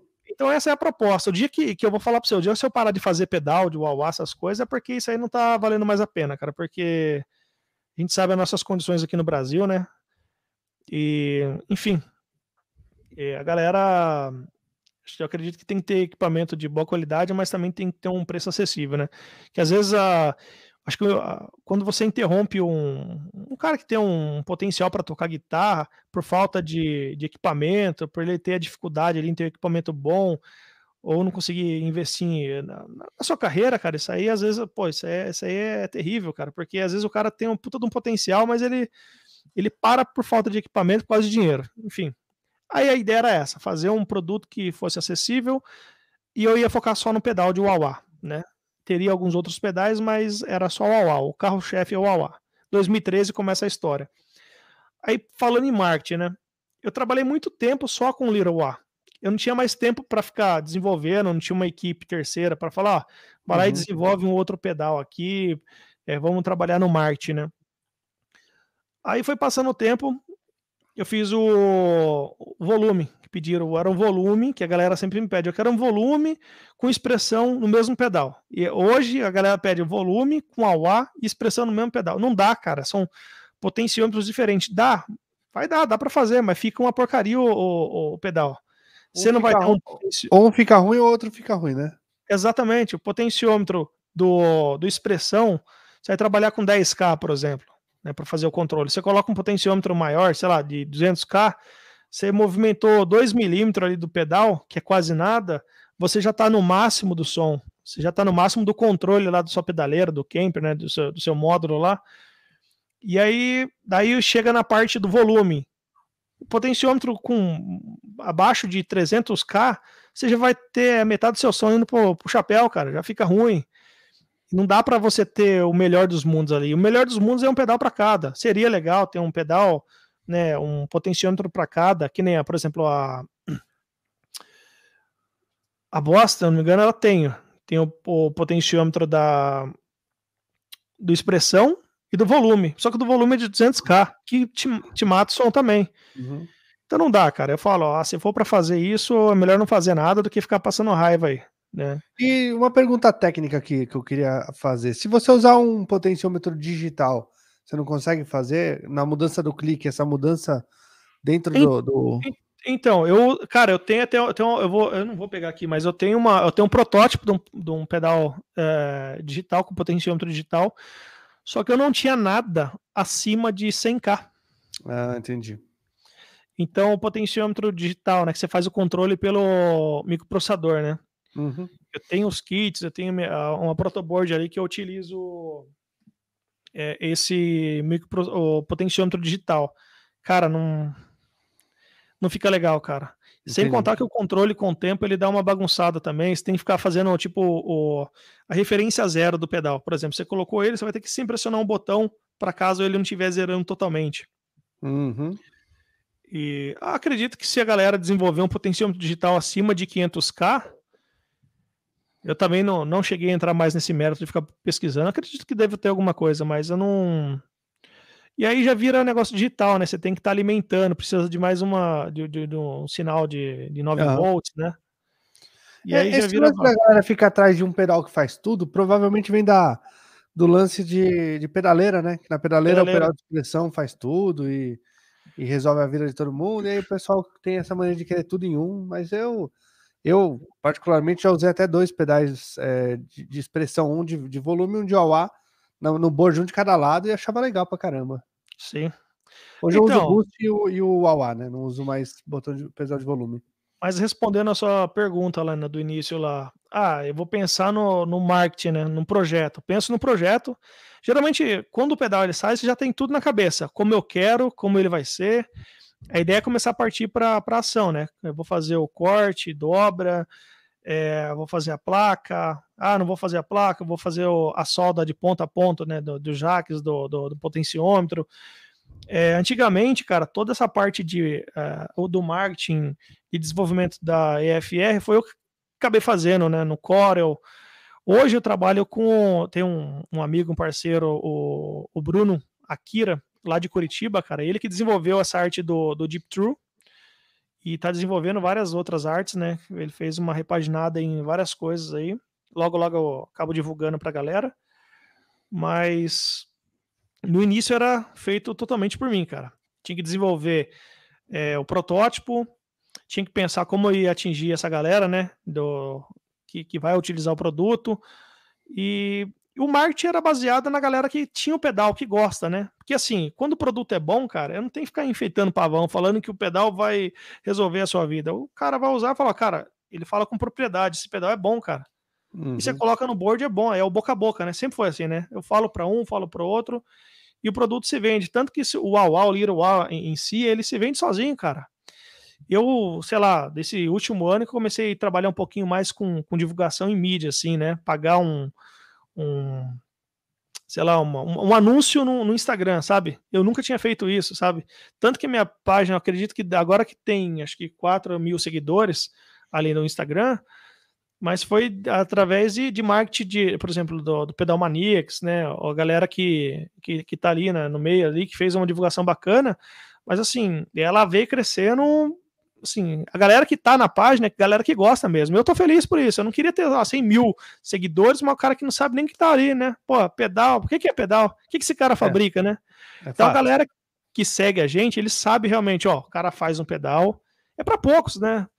Você quer pedal em massa ou pedal mediano, medíocre ali, o cara compra lá o pedalzinho, aqueles pedal da China lá que né, enfim. Mas a galera que tá ali, que segue, a galera que acompanha o trabalho, que gosta, eu agradeço aqui, né? Vou agradecer todo mundo que, que tá nos seguindo aqui, que dá força, né? Eu acredito que a galera que tá aqui com a gente, cara, é, não tá ali para fazer média, né? A galera gosta mesmo do trabalho, né? Isso é bacana. Enfim, esse pedal, cara, quando eu crio, ah, vou lá, vou fazer, o, por exemplo, esse aqui, o verdinho. Esse aqui é o que eu falei para você que ele era dois em um. É volume e expressão.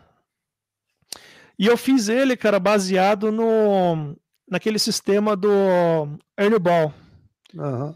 Você tem um cordão, tem uma, uma polia, que você passa o cordão. É tipo de áudio de rádio, né? Aqueles, você vai Sim. passando pro lado, história que dali era uma desgraça. O, o teste, às vezes, para a galera entrar trabalhar numa oficina eletrônica, era conseguir colocar o dial, o cordãozinho ali, para fazer passar as estações da, dos rádios ali. Ali era engenharia fodida para fazer aquele negócio funcionar. Isso aqui tem o mesmo, o mesmo princípio, né? Só que se o cara ele tá ali na adrenalina, ele der uma pisada mais forte, ele tem até uma mola que dá o, o repush, né? Uma contra-mola, ela faz uma pressão ali, e ela acaba soltando você dá uma volta a mais, às vezes no potenciômetro acaba estourando, ele sai fora. Esse é o problema crônico. Quem tem aí o Ernie Ball sabe que dá esse problema. Às vezes você acaba desregulando o pedal, tem que mandar para um cara fazer esse acerto de novo, ou quebra aquele barbante. É um, é um parto para pôr isso. Tanto que a galera que, que morava no Rio de Janeiro sempre mandava esses pedais aí para fazer o conserto aí do, do Ernie Ball, né? Enfim, pedal que eu acho que foi um tiro no pé dos caras, né? E eu, eu também dei um tiro no meu pé também. E, e, o desenvolvimento desse sistema do, do volume hoje do que a gente tem, que é o Keep Control, cara, é um sistema único que a gente tem, né? Eu não trabalho com potenciômetro uh, rotativo, eu trabalho com potenciômetro deslizante. Uhum. É, eu tenho um controle, né? A parte mecânica que faz esse controle do zero ao 100, né? 100% do pedal. Foi totalmente desenvolvido por mim. Depois que ele tá pronto, cara, testado, geralmente eu fico aí com esse pedal um mês, dois meses, tocando, cara, meto o pé no pedal para ver, né? Simulando o dia a dia, né? Depois que tá ok para mim, eu pego e mando para um amigo. Ó, testa aí o pedal, usa aí, vê o que, que você acha, a galera que tá usando aí no dia a dia, o cara que tem aquele, o cara que tem ouvido absoluto, né? Que, cara, o mosquito passou perto, ele fala que o som mudou e tá uma porcaria, sabe? Eu uhum. mando pro cara que tem essa, aquele senso crítico fudido, daí o cara, velho, o pedal foda. Aí sim eu vou trabalhar no design, trabalho no design do pedal, faço os testes, vou lá, faço a parte do Silk, que é a parte do Silk eu também faço isso, também quero largar disso, que, cara, é muita coisa. Eu tenho que fazer tudo aqui. Você faz daí o Silk? O Silk, cara, tem as telas aqui pra você ter ideia. Trabalha com tinta, com thinner, você fica muito doido aqui. É, mas a ideia é terceirizar tudo, cara. Senão não dá para. Você não sobrevive no mercado, cara. Você.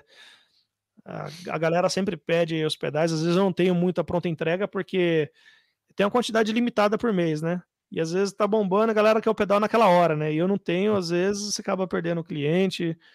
Mas por isso, né? Tem que terceirizar, melhorar, otimizar essa questão da, da, da produção, né? Mas é isso, cara. Praticamente idealizou o pedal, protótipo, teste, né? Teste, teste, teste, porque você quer fazer um negócio que ele não vai voltar para você, né? Que eu tenho uma galera aqui que do Brasil inteiro, cara, compra o produto lá, sei lá, lá do Rio Grande do Sul, é o frete é caro, é o cara lá do Amazonas também. E, cara, para você mandar o, o, produto é caro, sabe? O cara não vai querer pagar o frete de volta, né? Então você tem que ter aquela questão de que o pedal vai, não vai dar problema, o cara vai estar satisfeito. Na verdade, você só vai ter que enviar produto para ele, que ele vai comprar o produto, porque uhum. se cair nessa questão de assistência, não, não, dá muito certo, não. E a galera sempre me pergunta: ah, mas não é bom você ter assistência? Eu falo, não é bom, cara. Interessante o cara ter um produto, ele gosta do produto, não quebra. Às vezes quebra, né? Mas o cara quer comprar o produto, ele compra o outro produto, porque o produto que você tem é bom, cara, sabe? Eu não tenho essa intenção, não, vou ficar fazendo o modelo do Leroy 1, 2, 3, 4, 5, o cara sair comprando ali e tudo. Não. Ele tem um pedal, cara, que fica aí durante 20, 30 anos com ele.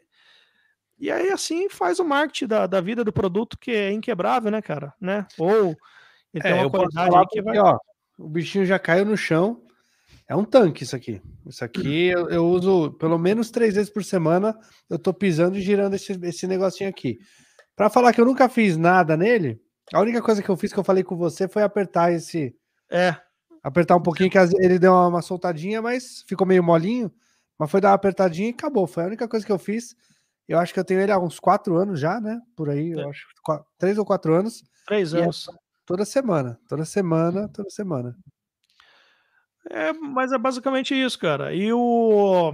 Aí vamos falar do Deep True, né?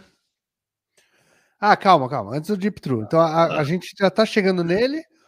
Uh, você já falou desse aqui, já falou do Keep, do Keep Control, você falou? Você ainda não falou. Keep não, eu falei do, mi, do mini volume, né? Eu, na verdade, eu tinha um pedal, esse verdinho aqui era o mini vol. E era o mini vol que ele tinha essas duas opções, era volume ou expressão, né? Aí eu fiquei um bom tempo trabalhando com esses dois produtos, né?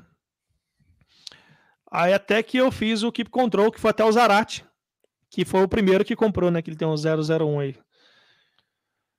É questão de cor, cara. Pra você agradar o pessoal, geralmente eu padronizo uma cor. Deixa, né? eu só, pra... deixa eu só apontar uma coisa que ele falou aqui, ó, engenharia monstra. Eu acho que é verdade, porque eu não conheço mais ninguém nacional além do da Fire que fez, da Fire, né? É, é. é Fire ou é Fire? Eu acho que é Fire, porque a gente Fire, tá no Brasil Fire, tá né? Fire, né? É. Uh, isso aqui é uma engenharia. O cara acha que é fácil montar um negócio desse aqui. Eu vejo toda hora pedindo para. A galera pede para os produtores nacionais montarem esse trequinho e acha que é fácil montar isso aqui. Isso aqui é uma luta, né, para fazer funcionar direito, para entender Exato, esse, esse processo, esse mecanismo. É que assim, ó, vamos lá. Você tem a parte mecânica, cara. Que nem, por exemplo, eu poderia hoje, eu poderia sobreviver fazendo drive, é, delay, é, vou colocar modulação, fazer alguma coisa MIDI, bacana. Só que essa não era a ideia, né? O que me dá prazer é fazer o cara. É Uauá, eu gosto disso aí, tem muito a ser explorado. E ó, uhum. desde 2000, lá 2003, que tá tentando chegar nesse ponto. Às vezes o cara ele vai falar, ah, vou montar um Uauá. Tá, ele vai, ele vai usar uma carcaça de alguma coisa que já existe, que já tá pronto. Então, ou seja, será que tem aquele glamour, aquela coisa legal de, ah, porra, eu fiz. Não fez, cara. Você copiou, você fez um negócio, usou um molde, isso não tem graça, sabe? Ah, vou colocar um circuito bacana ali. Não. Isso aí foi um conceito que saiu dentro da cabeça. Para quem não tinha na época, pra você ter ideia, eu não tinha referência, cara. Uhum. Isso foi teste, por exemplo. Ó, e outra, daí eu vou falar da questão do potenciômetro. Né? A galera falou assim: oh, mas você usa o potenciômetro para fazer a, a modulação do AUA? Não. Eu uso o LDR, que é o mesmo princípio de pedaleira. O Morley também está trabalhando. O Morley tem um sistema dela. Eu tenho um sistema de controle meu hoje, que vai sair, né? Que agora eu vou falar depois aí no. mais para frente aí de um, de um produto novo, né? Mas Novidades tem, hoje, então, hein? Tem o mesmo, tem o mesmo, uh, tem o mesmo princípio, mas só que são controles e formas de você fazer esse controle diferente. Que, por exemplo, você pega um Crybaby da vida, um Vox, ele tem uma vida útil aquele potenciômetro, né? Sem contar que ele vai dar barulho, vai dar aquele chiado que é uma droga, você tá usando e tá lá fazendo um barulho. Nem me fala lá. que o meu, o meu Vox começou já. Então, cara, ele tem um ciclo de vida, sei lá, de um milhão de ciclos lá, mas nunca é um milhão de ciclos, né? Você tem ó, questão de umidade do lugar que você guarda o pedal, poeira, calor, enfim, tem um monte de variável que vai destruir o potenciômetro, né? Agora, essa questão do, do, do AOA, cara, por exemplo, até para fazer o controle quando ele é ótico, se, quando ele é ótico, você vai fazer o controle de, sei lá, de vírgula 0,5 décimos lá de, de movimento, você já tem praticamente quase um terço de volta do potenciômetro, entendeu? E você tem que dominar esse controle. Isso aí é praticamente é um processo, né? É, é, é um know-how que você não vai fazer assim da noite pro dia. E tal, tal pulo do gato tem bastante coisa, que é controle. A galera pode fazer um circuito de um AUA, mas fazer um AUA, cara, assim, como o Little AUA hoje tem, o Deep True, cara, a não ser que ele entrar dentro da minha cabeça e falou assim: eu vou lá, é assim que o cara faz. Então tem realmente tem uma engenharia fodida e você não pode fazer de qualquer jeito. Que, assim, eu não vou falar de uma marca X, mas, por exemplo, ó, eu tive reclamações de galera que, por exemplo, que tava fazendo pedal, né? Falou, pô, o pedal que o cara desenvolveu lá é muito. Ele não tem firmeza, ele fica dando aquela jambrada, né? Ele não tem aquela coisa que o seu pedal tem, né? Tem aquele controle, né? Preciso, né? Então você vai ver que vai ter muito isso. Às vezes o cara que começa a fazer um AUA, cara, e não é barato, cara. A galera acha que, ah, beleza, é um hobby. É que nem eu falar, ah, eu vou começar a fazer amplificador valvulado. Eu sei fazer amplificador valvulado. Só que é caro pra caramba. Se você fizer uma cagada, você queimou dois, três mil reais. E o pedal de Uauá, cara, vai lá. O cara vai lá e compra uma carcaça de um, de um, de um pedal, né? Vai pagar 150 reais. Depois ele compra o potenciômetro da Fultone, que é um potenciômetro top lá. O cara vai pagar 200 reais. Aí ele compra a chave da Fultone. É mais 190 reais. Pronto, cara você tem quase 600 contas ali, né? No final das contas, você comprar todos os componentes para fazer um pedal vai vender por quanto? Por dois mil reais? Ninguém vai comprar um pedal de Wawa, cara, por dois mil reais. Então, cara, tem uma questão de que é um mercado, vamos dizer que tem muito a crescer, mas, cara, é um hobby caro, é investimento caro, de muito tempo de pesquisa. Pra você colocar uma porcaria no mercado, a galera, você acaba se queimando, você se queima logo no primeiro pedal que você faz, entendeu? Uhum. Isso aí veio né, sei lá, de 18 anos, né, 15 anos correndo com isso aí, a galera, eu acho que é, o pedal ele nasce pronto, né? E outra, eu não consigo montar um, por exemplo, 10 pedais de wah por dia. É, num dia, às vezes, eu consigo montar dois, três. Uhum. Pronto, né? Porque eu tenho regulagem da parte mecânica, eu tenho todos esses ajustes mecânicos para acertar, tem a parte da isolação, né, da gaiola de esquilo que a gente fala, né, que é para blindar o pedal certinho, para não, não ter interferência. E exatamente, quando o produto é bom, ele se vende, cara. Eu praticamente todo dia tenho e-mail lá, que a galera quer comprar o produto. O que eu não tenho é produção, cara. E eu falo, se eu começar a produzir isso aí a, a larga escala, tem que industrializar isso aí. E tem um pulo do gato, cara. Na boa, é complicado você passar isso aí pros outros, entendeu? E olha, quase 10 anos montando esse pedal e não é fácil, cara. Muita gente passou aqui e até hoje não consegui deixar um cara para tomar conta, sabe?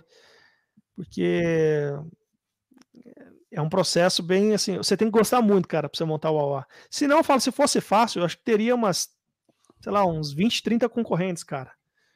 Porque a hora que o cara começa a montar um AUA, ele já mete o pé em tudo. Fala, não vou fazer isso aqui não, cara, vou perder dinheiro. Porque o cara, ele precisa de ter quantidade, né? Uhum. De pedais por dia. Se você, cara, é que nem eu vou lá fazer dois, três pedais por dia, a galera que quer ganhar dinheiro, cara, pô, já desanima na hora, cara. E outra, se for investir numa equipe grande, você vai fazer igual a Fire lá, vai vender o pedal por 900 conto, cara. Mil reais na época quando saiu.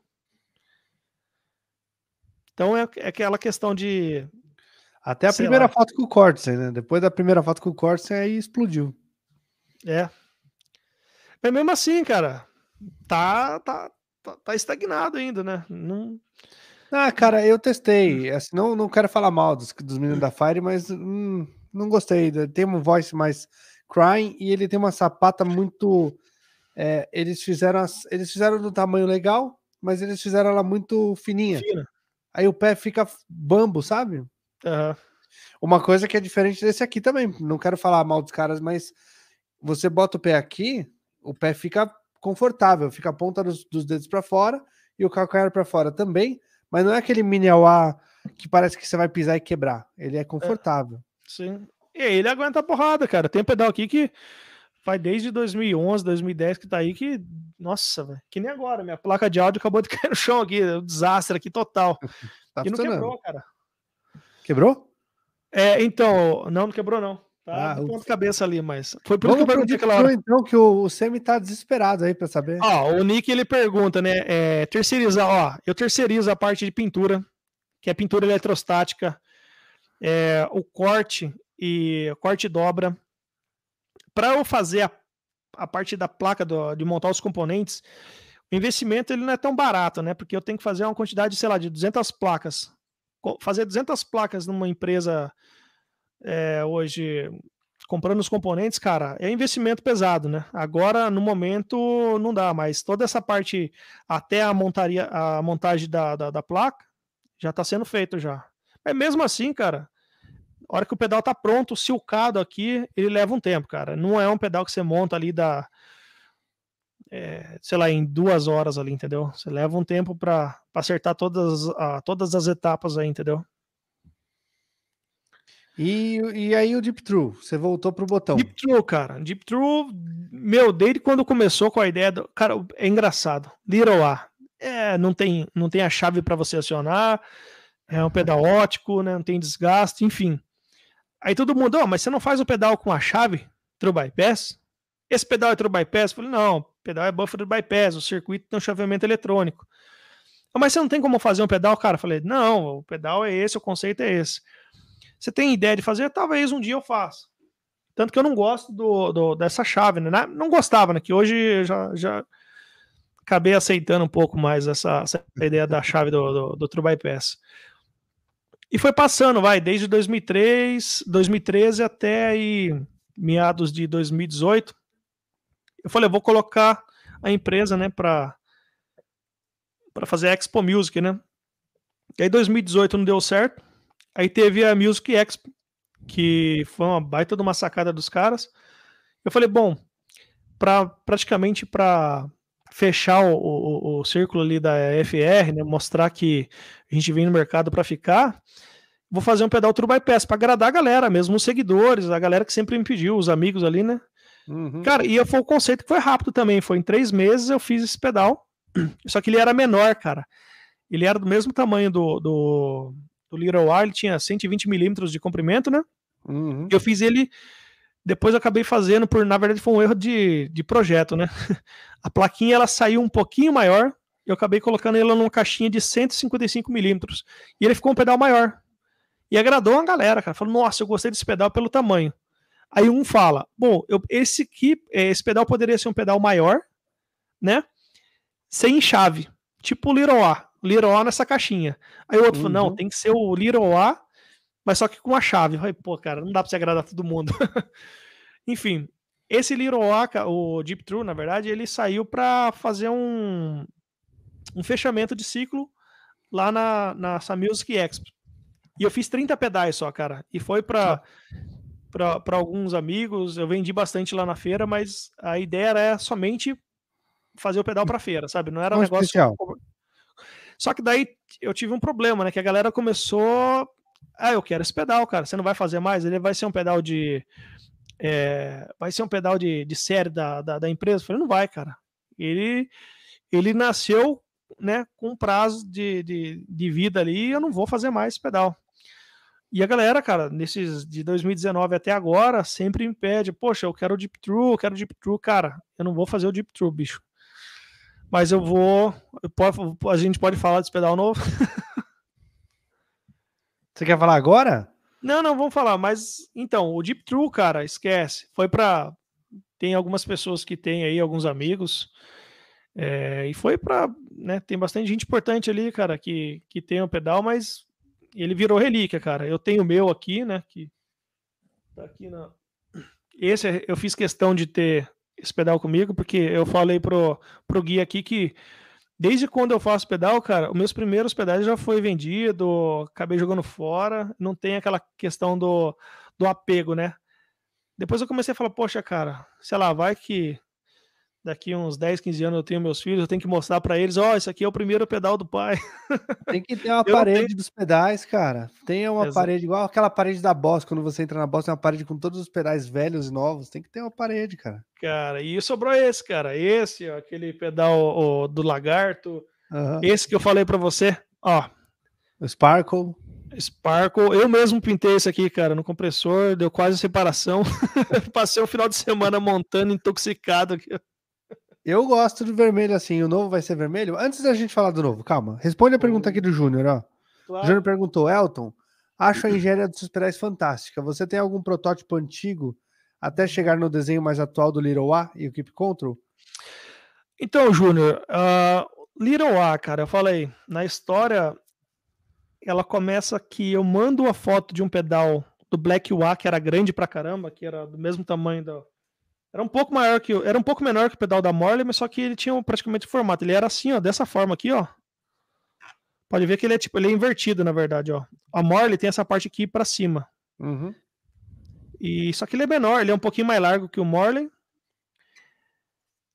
E o Roberto, o Roberto Toró, ele disse, falou, cara, esse pedal é grande, não vai emplacar, não gosto desse pedal, não vou nem fazer um review. Mas se você fizer um pedal menor, eu né? Eu faço um review desse pedal e você, né? Depois vê se você curte aí.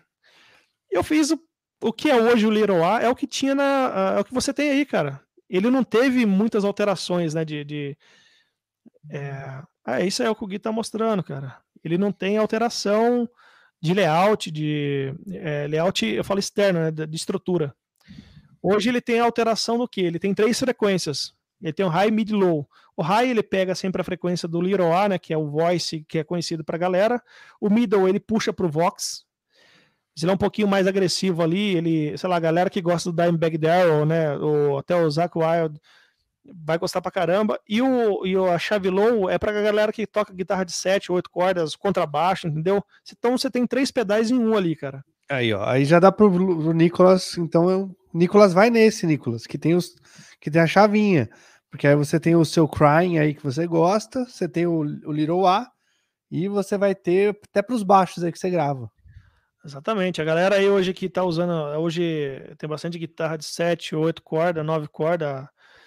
É, esse pedal é excelente, cara. A galera que toca os gentes da vida aí, né? E tem, hein? Nossa senhora. Ô, cara. É, inclusive eu queria encomendar uma guitarra aí com 8 cordas, mas vamos ver pro futuro. O Dar tá lá, comprou a Solar, falou que é bom. Pô, aquilo ali é uma máquina, né, bicho? Tem de 8, será? Porque de 7 eu sei que tem. 7 não sei. Cara, eu ia fazer. Eu conversei com, com o Alexandre Carrosa, cara. Aham. Uhum. Dá pra. Eu tinha um aluno que tinha uma guitarra de 8. E, 8. cara, meu Deus, eu me perdia muito fácil ali.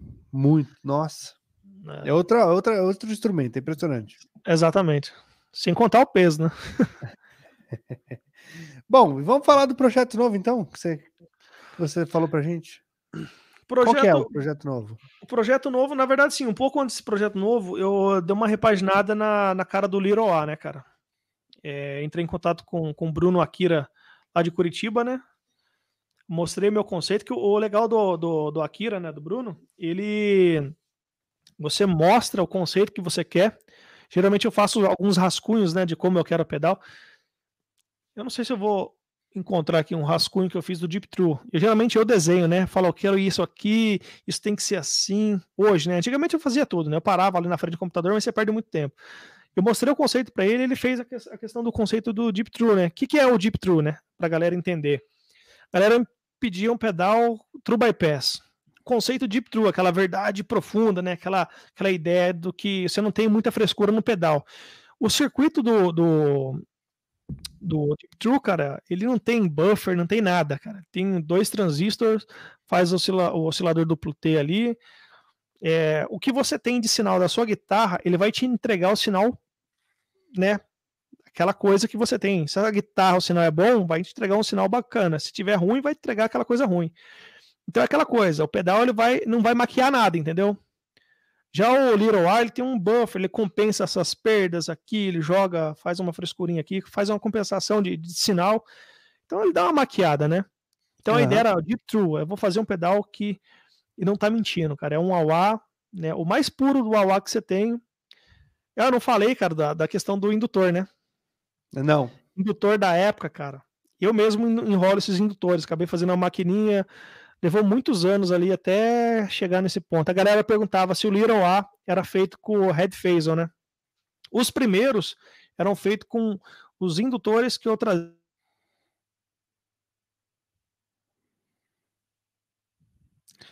É, o Elton caiu aí para vocês também? Ou eu caí? Eu tô funcionando ainda, né? Tô. Bom, vamos Voltou? lá, gente. Voltou, voltou. Então. Caiu de novo. Ih, rapaz. Bom, deixa eu falar com vocês aqui, ó. Já já vai pro sorteio, hein, gente? Então não saiam ainda, porque a gente já vai fazer o sorteio. Uh, voltou? Voltou, hein? Então vamos lá. Ixi. Enroscou lá a internet. Deixa eu ver o que a galera tá falando aqui. Me ajuda aí, não deixa sozinho não, gente. Fala, Rick. Ricardo Mesquita tá por aí. É, rapaz. Elton travou, eu vi que o Elton travou. Tá, tá indo tá voltando. Não. E aí? Vamos ver se Sou vai eu... agora. Agora que vai. Será que os caras tá querendo derrubar essa, essa live aqui? Só porque o cara não vai ganhar. O cara tá preocupado em não ganhar o pedal, tá segurando. Fica tranquilo, bicho. Enfim, eu comecei, comecei a comprar esses indutores, o, o Halo, né? Que eu falo Halo, né? Aí o, é, do, do Júnior, da JRD Mod. E, e eu utilizava esses indutores, comecei a comprar depois um indutor da própria Crybaby. Uhum. e no fim, quando saiu o Little A, eu fazia a compra dos Red Phasel, mas o indutor custava em torno de 100 reais, cara. Hoje deve estar, tá, hoje está mais caro, né? E eu tentando desenvolver o meu próprio indutor, cara. No fim das contas, eu acabei desenvolvendo o meu próprio indutor. E hoje todos os pedais, desde 2013, aí, praticamente final de 2013, já vem com o indutor que eu faço aqui. Então, esse é o segredo, na verdade, é o coração do AUA, entendeu? Uhum. Se você pegar os Vox da, da época, lá no os UA, UA inglês lá, o indutor ele vinha lá da, da Itália, né? E era o segredo, né? Tem tipo toda aquele, aquela história em cima do, do, do, indutor, que é o coração do pedal, né? Tipo falar de um captador, né? do captador do, do Ed Van Halen, né? E ele que enrolava, tinha uma quantidade X de voltas, e o indutor é mais ou menos isso. E o indutor é mais ou menos isso. A galera fala, ah, mas poxa, você não usa o head phase, o seu pedal parece que é o head phase. Não, cara, é meu indutor mesmo. É, levou muitos anos aí até chegar nesse, né, nesse nesse resultado aí, mas enfim, é isso aí, cara. Voltando ao, ao, ao Deep True, né? Fiz esse conceito do, do pedal, né? Desse Deep True, o Akira, né? Ele, ele conseguiu captar e sintetizar isso nessa arte. E a galera gostou pra caramba, cara.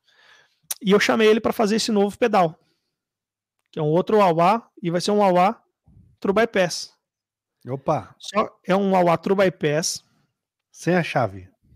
Não, com a chave, cara. Com a chave. Com a chave. É... Achei, eu, que você, achei, que ia, eu achei que ia te pegar na curva aqui, porque você falou que não gostava da chave. Cara, então, a questão da chave, cara, eu comecei a aceitar mais ela, cara. É que tem gente que curte, né, cara? Exato. A galera acha que tem um fetiche pela chave. É. é a questão da chave, pra você ter ideia, ela, ela era ruim só na questão do time do solo, né? Da hora que uma vez eu fui usar um auá de um amigo emprestado, até eu tava tocando, tinha uma banda de hard rock e a gente foi tocar num festival assim que era tipo de rua, assim, na, na avenida bem conhecida aqui em Jundiaí, né? Na uhum. 9 de julho, né? E eu fui utilizar esse wah cara. Meu, na hora que eu fui acionar essa chave, eu me perdi na hora do solo. Eu tava tocando, se eu não me engano, Alice in Chains, alguma coisa, acho que do Alice in Chains. Eu, eu, eu, estraguei o solo inteiro, não consegui tocar. Peguei uma raiva dessa tranqueira, dessa chave do cão e falei, não vou fazer. O Zarate fez uma pergunta para você do indutor, ó. Não, cara, eu não fiz é, baseado na questão de, ah, eu fiz baseado no indutor X ou Y. Eu sei que para meu circuito, eu não vou falar parte técnica, senão eu acabo até caguetando alguns segredos. Aí a galera que tá aí. Eu sei que tem gente que vai sair com pedal de Huawei em breve, mas a galera pode ser que pegue esses negócios no ar. Eu sei que eu preciso de um valor X para que o meu circuito funcione. Então eu fiz baseado no que eu preciso. Eu tenho o meu material, material, inclusive, uma parte desse material é nacional, uma empresa aqui de, uh, de Vinhedo, né, que fabrica esse, é, esses ferrites. E no, no resultado eu, eu tenho o que eu preciso, mas não foi. Ah, queria fazer, por exemplo, ah, um indutor toroidal, que é tipo esses da, do Red Phasel. Só, cara, você fica enrolando ali na mão até fazer a maquininha para conseguir passar essas voltas dentro do, do dessa toroide ali não é, não vai dar não vai dar certo não mas é a gente tem um resultado fantástico ali e o negócio é tipo assim é totalmente nosso não, por isso que eu falo eu não tinha essa referência né para ah eu tenho um produto eu vou comprar gastar eu nunca destruí um indutor para você ter ideia para fazer a cópia né tipo porque eu achava um, desperdício, né? vou destruir um indutor para fazer isso. Eu sei que eu preciso de um valor X e eu consegui chegar nesse valor X, né? Tem hoje você procurar aí, é cálculo de indutor, né? Você vai conseguir ter resultado aí para ter seu próprio indutor. Mas mas tem uma história, é, eu vou falar para você, a gente ficaria aí uns, umas três horas falando desse indutor. Tinha um livro, cara, tem ainda, ah. de, de áudio que fala dessas questões do, da quantidade de espiras que você tem que dar, da quantidade de Gauss que o, que o, que o ferrite tem que ter, que é a mesma. Aí, ó, o Eduardo aí, Eduardo é meu irmão, cara. Meu irmão, ele tocou bateria na minha banda, contrabaixo. A gente tinha uma banda lá no Paraná, bicho. Ele, na latinha de leite, latinha, aquelas latinhas de leite, uhum. tocava uns blues e ele mandando, né, fazendo as, a swingada no, nas latinhas de leite lá, no meio do mato. Aí, ó, salve pro, pro Juan, pro Luan. é isso aí, bicho. E a questão do indutor, né, cara? E a gente chega num, num ponto que eu tinha vários artigos para saber como eu ia conseguir enrolar isso. Isso eu falo desde 2003. E eu não conseguia, cara. Às vezes eu tinha lá um, um puta de um transformadorzão lá com um monte de volta lá e não dava o resultado que eu queria. Essa questão do, do indutor, eu comecei a fazer ele em 2012, 2013. Ficou pronto em 2013. Mas tem alguns Liros no mercado que ele tá com Red Phasel. Red Phasel, vai ter Red Phasel, Halo, é, o Rail, né? E indutor da Dunlop, da própria Dunlop, né? que eles vendem para fazer reposição. Eles pararam de fabricar. Eu lembro que custava tipo 10 dólares, cara. Era baratinho esses, esses indutores. É bacana também. Uhum. Só que o Red Phasel, pra você ter ideia, cara, ele custava em torno de 100 reais. Hoje deve estar tá mais caro aí na internet, aí se vou procurar. O, o indutor, cara, eu conseguia fazer ele por 15 reais, cara, né? Tinha minha mão de obra, mas compensava. Então eu conseguia entregar um produto para a galera que, que fosse é, de qualidade, né? sem eu sacrificar essa questão da, da, do meu lucro, né? Porque, por exemplo, não adianta você também fazer pedal, né? Vender ele barato e não ter lucro, né? Você vai ficar trabalhando para é, é, trocando figurinha, não, não dá para, não tá tem certo. como sobreviver, não. E aí, vamos voltar para o lançamento, então. Ele é um pedal é, True Bypass. True Bypass. Galera tá me pedindo isso aí já desde 2019, cara. Ele é meio que na, na onda do, do Deep Blue ou é outra onda? Do Deep True, cara. Deep True, é, desculpa. Ele é, tem um circuito bem semelhante, mas o controle é um controle novo, cara, da parte de frequência. Hum. Onde eu hum. faço essa parte da modulação, eu desenvolvi um outro sistema, um sistema ótico, que até hoje eu acredito que não tem isso no mercado. E, por exemplo, a questão da proposta em ser ótico, ele tem um controle melhor para você pegar ali do grave, o agudo, fazer essa modulação né, do, do, do, oscilador ali, muito mais preciso do que o circuito do, do Deep True. Não que seja ruim, mas eu consegui fazer algo que me agradasse, entendeu? Falei, poxa, eu consigo, ó, eu quero Melhor chegar ainda. na frequência de, de 15 Hz até na frequência de 250 Hz, mas tipo assim, com aquela amplitude de 0 a 100, Uhum. Vamos dizer, audível. O cara pensa, uh, cara, olha, ele consegue, vamos dizer, timbrar melhor ali, ele consegue chegar num, num ponto de uauá que ele gosta ali, muito mais fácil do que. Não dá o... aqueles pulinhos, né? É, o Deep True, é, tipo, por exemplo, como é ótica, às vezes ele é muito é, muito ignorante, ele vai do 0 a 100, sei lá, em 3 milímetros ali, você já, você já conseguiu atingir o máximo. O cara não tem um controle no pé, você você, você, você se perde, o cara fala, o oh, é ruim, eu não gosto desse... É, eu não gosto desse, desse tipo de controle porque ele não é igual aos, aos potenciômetros é, rotativos, enfim. É. Show. Ah, vai ter o controle, vai ter três frequências também, high, mid, low. Não vai ter nada para contraba é, contrabaixo, assim, por exemplo, logo de, de série. A não ser que o cara que vai comprar ele é um, é um contrabaixista, ele vai falar: olha, eu quero um pedal para contrabaixo. Eu pego uma dessas frequências dessa chave, dessa chave seletora, e eu faço um circuito somente para contrabaixo ou guitarra de sete cordas. Hum, Aí então vai ser um pedal mais para logo de cara para guitarristas, mas vai servir para contrabaixo também, né? Mas nada impede do cara pedir ali na hora da compra ali para a gente. A cor eu não vou divulgar. Não vai divulgar a cor? Mas eu, mas eu falo para você que tem a história toda de tudo quando começou o Wawa, cara. Não vai ser um negócio totalmente vintage, né? Que eu falo aqui, você fala quando começou em 1960, mas uhum. tá por aí, cara. Ele vai ser um pedal de acordo com o som que você tem. Você tem um som um pouco mais moderno, ele vai te entregar o Wawa do som que você tem. Você tem uma guitarra ali, sei lá, pega as Gretchen da vida, é, os seus pedais aí super analógico, né? e ele vai te entregar, ele vai ser tipo o conceito do Deep True. Se tiver um som X, ele vai te entregar X, né? Então ele, a proposta dele é, é isso aí, mas a, com controle otimizado, entendeu? Entendi. Não vai ser vermelho então, né? Não, esse não. Quem sabe? O...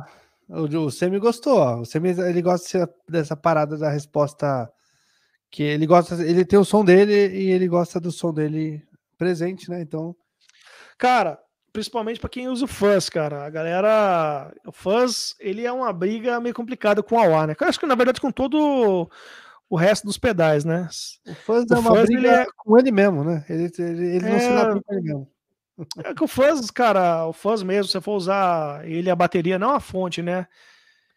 Ele, né, sei lá, cada 10 segundos ele vai ter um som, uma resposta diferente, cara. Uhum. Ele não adianta. O cara, ah, eu coloquei o, o knob dele ali no 3 e o, né, no ganho no 5. Meu, nunca vai ser a mesma coisa.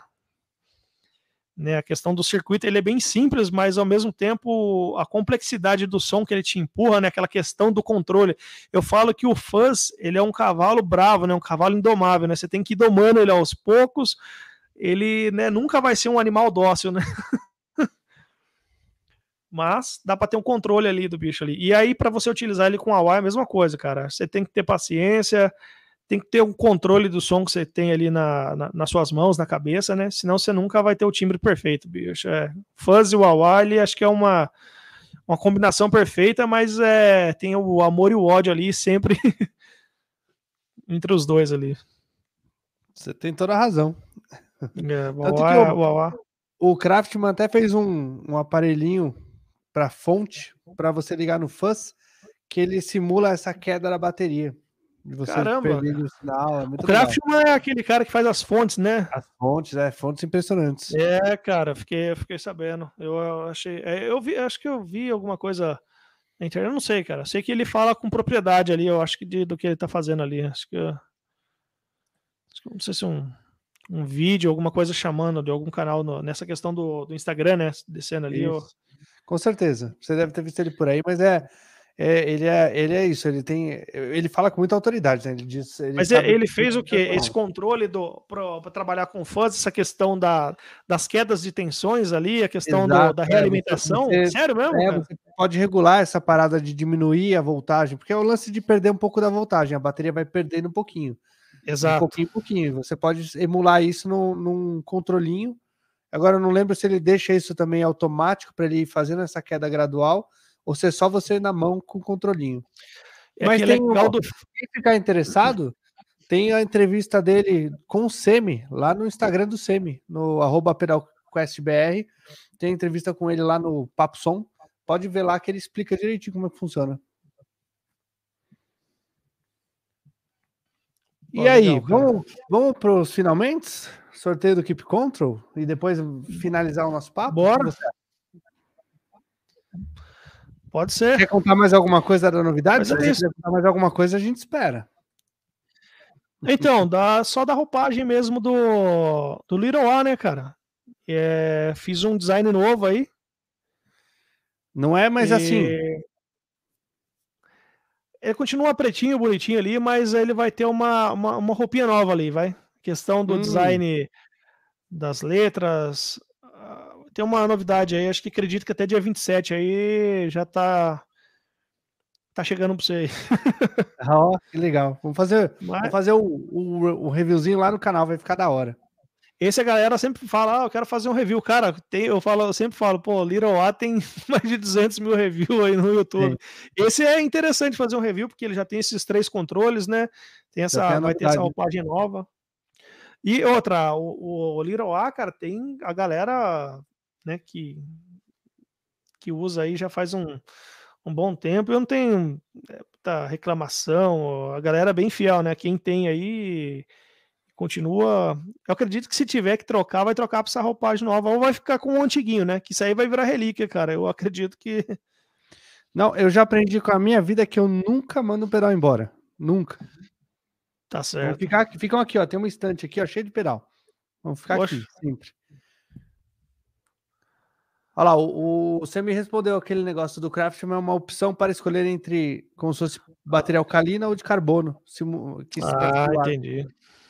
Então eu lembro dele falando desse lance de, de fazer o lance de perder um pouquinho da potência da, da bateria e tal. Que aí faz o fuzz responder mesmo como, como ele respondia com a bateria mesmo de carbono, né? É bem legal. Uhum. Acho que deve ser uma voltagem um pouquinho mais baixa. Uma Isso sim. né? Tá vendo? Isso que é a, a, engenharia, a sutileza, né? Isso aí é o pulo do gato, né, cara? Você conseguir captar isso, pegar, entender como funciona, porque o cara às vezes ele nunca vai entender como funciona um fã se ele, tipo, ele tá baseado sempre nas pedaleiras, né, em, em efeitos digitais ali, né, que tá tudo pronto, né, o Ctrl C, uhum. Ctrl V, e ele te entrega aquilo, né? Você é zero ou um, né? Não tem é. o meio do caminho. Agora, a analógica, que esse domínio ali, é que nem o Huawei, a mesma coisa, cara. Às vezes, no, no mesmo Huawei, até o Huawei mais sutil que você tem, um circuito simples, se você conseguir dosar pressão de paletada, né, volume, a distorção que você tem ali, cara, você tem o A que você quer, cara. Às vezes o cara fala assim: não, o pedal que você tem aí não é o mesmo que eu tenho. Eu falo, é a mesma coisa, dá o seu pedal aqui. Pô, cara, mas eu não consigo tirar esse som. Cara, você pode pegar a guitarra do Zac Wild lá, o amplificador dele, você não vai tirar o mesmo som do cara, porque você não tem a pegada, cara, do cara, né? Você pode tocar melhor, mas é. o som é o som dele, cara, né? É o, é o, que a gente falou aqui no último setup, que foi com o Semi e com a Lele. A gente estava falando exatamente disso. De, o, você pode pegar a guitarra do John Mayer, ele dá na sua mão, no palco, em seguida dele tocar uma música. Você não vai tirar o mesmo som que ele tirou. Nunca. Não, porque e a galera sempre diferentes. E outra, eu sempre falo, cara. A galera que constrói guitarra, faz pedal.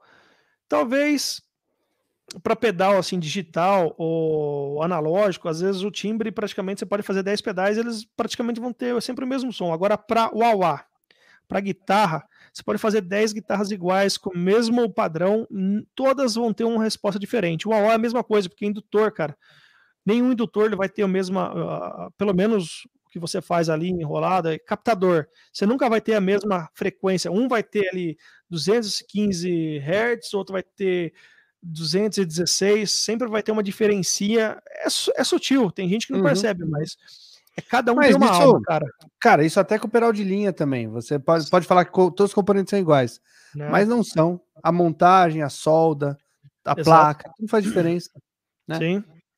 Enfim, Vamos lá, gente. Vocês querem avisar alguém ainda aí? Porque o, o, o contador aqui sobe e depois desce. Acho que o pessoal está esperando, esperando. Mas vamos para o sorteio agora. Eu vou compartilhar aqui na tela. Uh... Ó, se vocês correrem agora, ainda dá tempo, porque eu vou carregar tudo lá, hein? Deixa eu achar aqui. Deixa eu parar o que eu estou compartilhando e compartilhar uma nova. Uh... Guia do Chrome, papapá. É isso aqui. Apareceu aí? Deixa eu ver. Apareceu. Vamos lá então.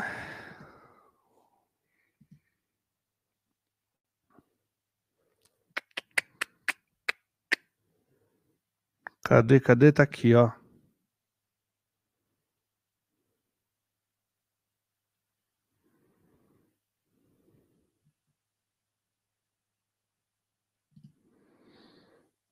Vou fazer o seguinte, eu já vou sortear logo cinco, porque já viu, né? Às vezes pode, às vezes pode sortear mais que cinco e pode sortear um que não cumpriu todos as, as, os requisitos, né? Tá me ouvindo ainda aí, Elton? Sim, sim. Alô? Alô? Tá me ouvindo? Beleza. Tô sim. Sabe que você parou de responder? Vamos lá? Você quer fazer a contagem? Não, pode ir lá. Então vamos lá, gente. Fazer o sorteio agora.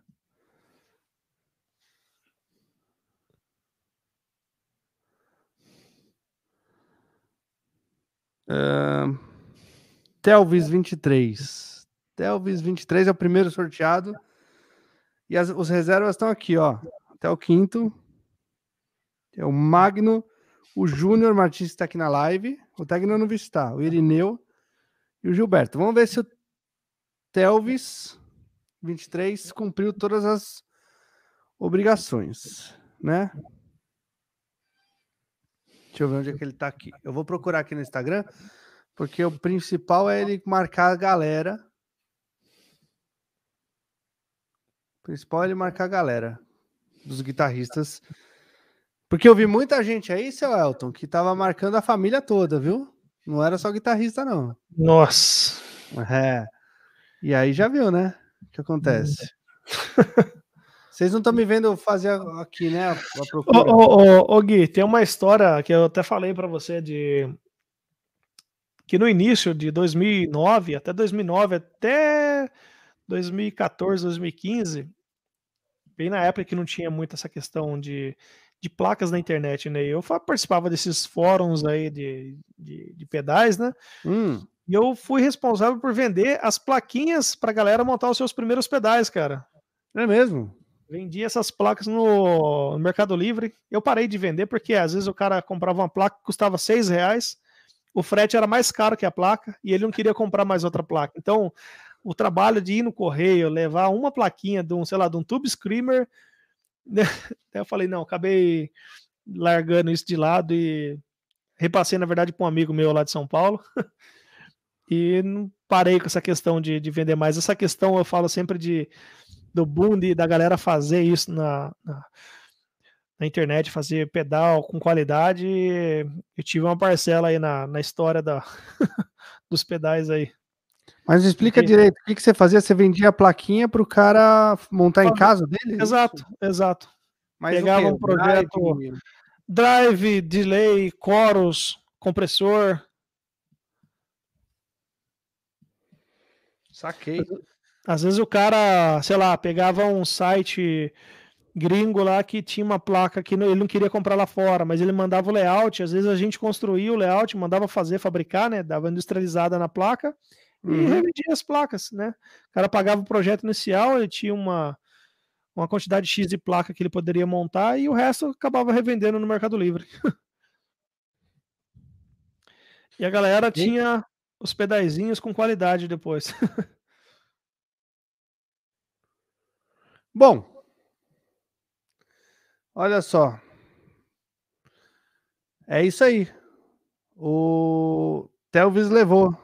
Telvis 23. Eu vou fazer o anúncio dele aqui no, no, Instagram depois. A gente coloca ali na. Ele tá aqui? Não tá aqui, deixa eu ver. Telvis. O Diego bateu palma. O Nick mandou o que rufem os tambores. E o Júnior quase ganhou, Júnior. Quase ganhou, cara. Foi por pouco, bicho. Mas ele seguiu todos os protocolos lá ou não? Seguiu todos os protocolos. Eu estava aqui, enquanto estava ah. contando a história, eu fui procurar. Maravilha. Então Parabéns é aí. Parabéns pro Telvis. Eu vou fazer daqui a pouco o um anúncio para ele lá. E é isso, gente. Você quer. Hoje eu não abri para a galera fazer pergunta lá no. Porque a gente tinha muito assunto para discutir e ainda tinha o, o, o ainda tinha o, o sorteio. Mas se você quiser, a galera pode mandar algumas perguntas aqui para você ainda no chat. Se Legal. eles tiverem alguma coisa para saber, se você topar, né? Porque a gente já está à meia-noite. Então, se for muito tarde para você, você fala que não precisa. Mas. O que, que você acha? Topa fazer umas perguntas aqui ah, ainda? Pode ou... sim, pode sim. Então, gente, quem galera fica, fica, de olho aí, né, no, no Instagram. É, assim que tiver tudo pronto, o novo pedal será anunciado aí. tá quase. Então, você, você acha que você vai fazer o anúncio quando? Final de, de agosto. Ah, então já estamos lá, né? É, mas no final de agosto aí já começar a fazer um barulho aí. É, o Daniel já mandou uma boa noite para você, falou que já vai. Ô, Daniel, boa noite. O Daniel aguentou firme até agora. Acho que é isso, né? Então ninguém tem mais pergunta, a gente pode finalizar.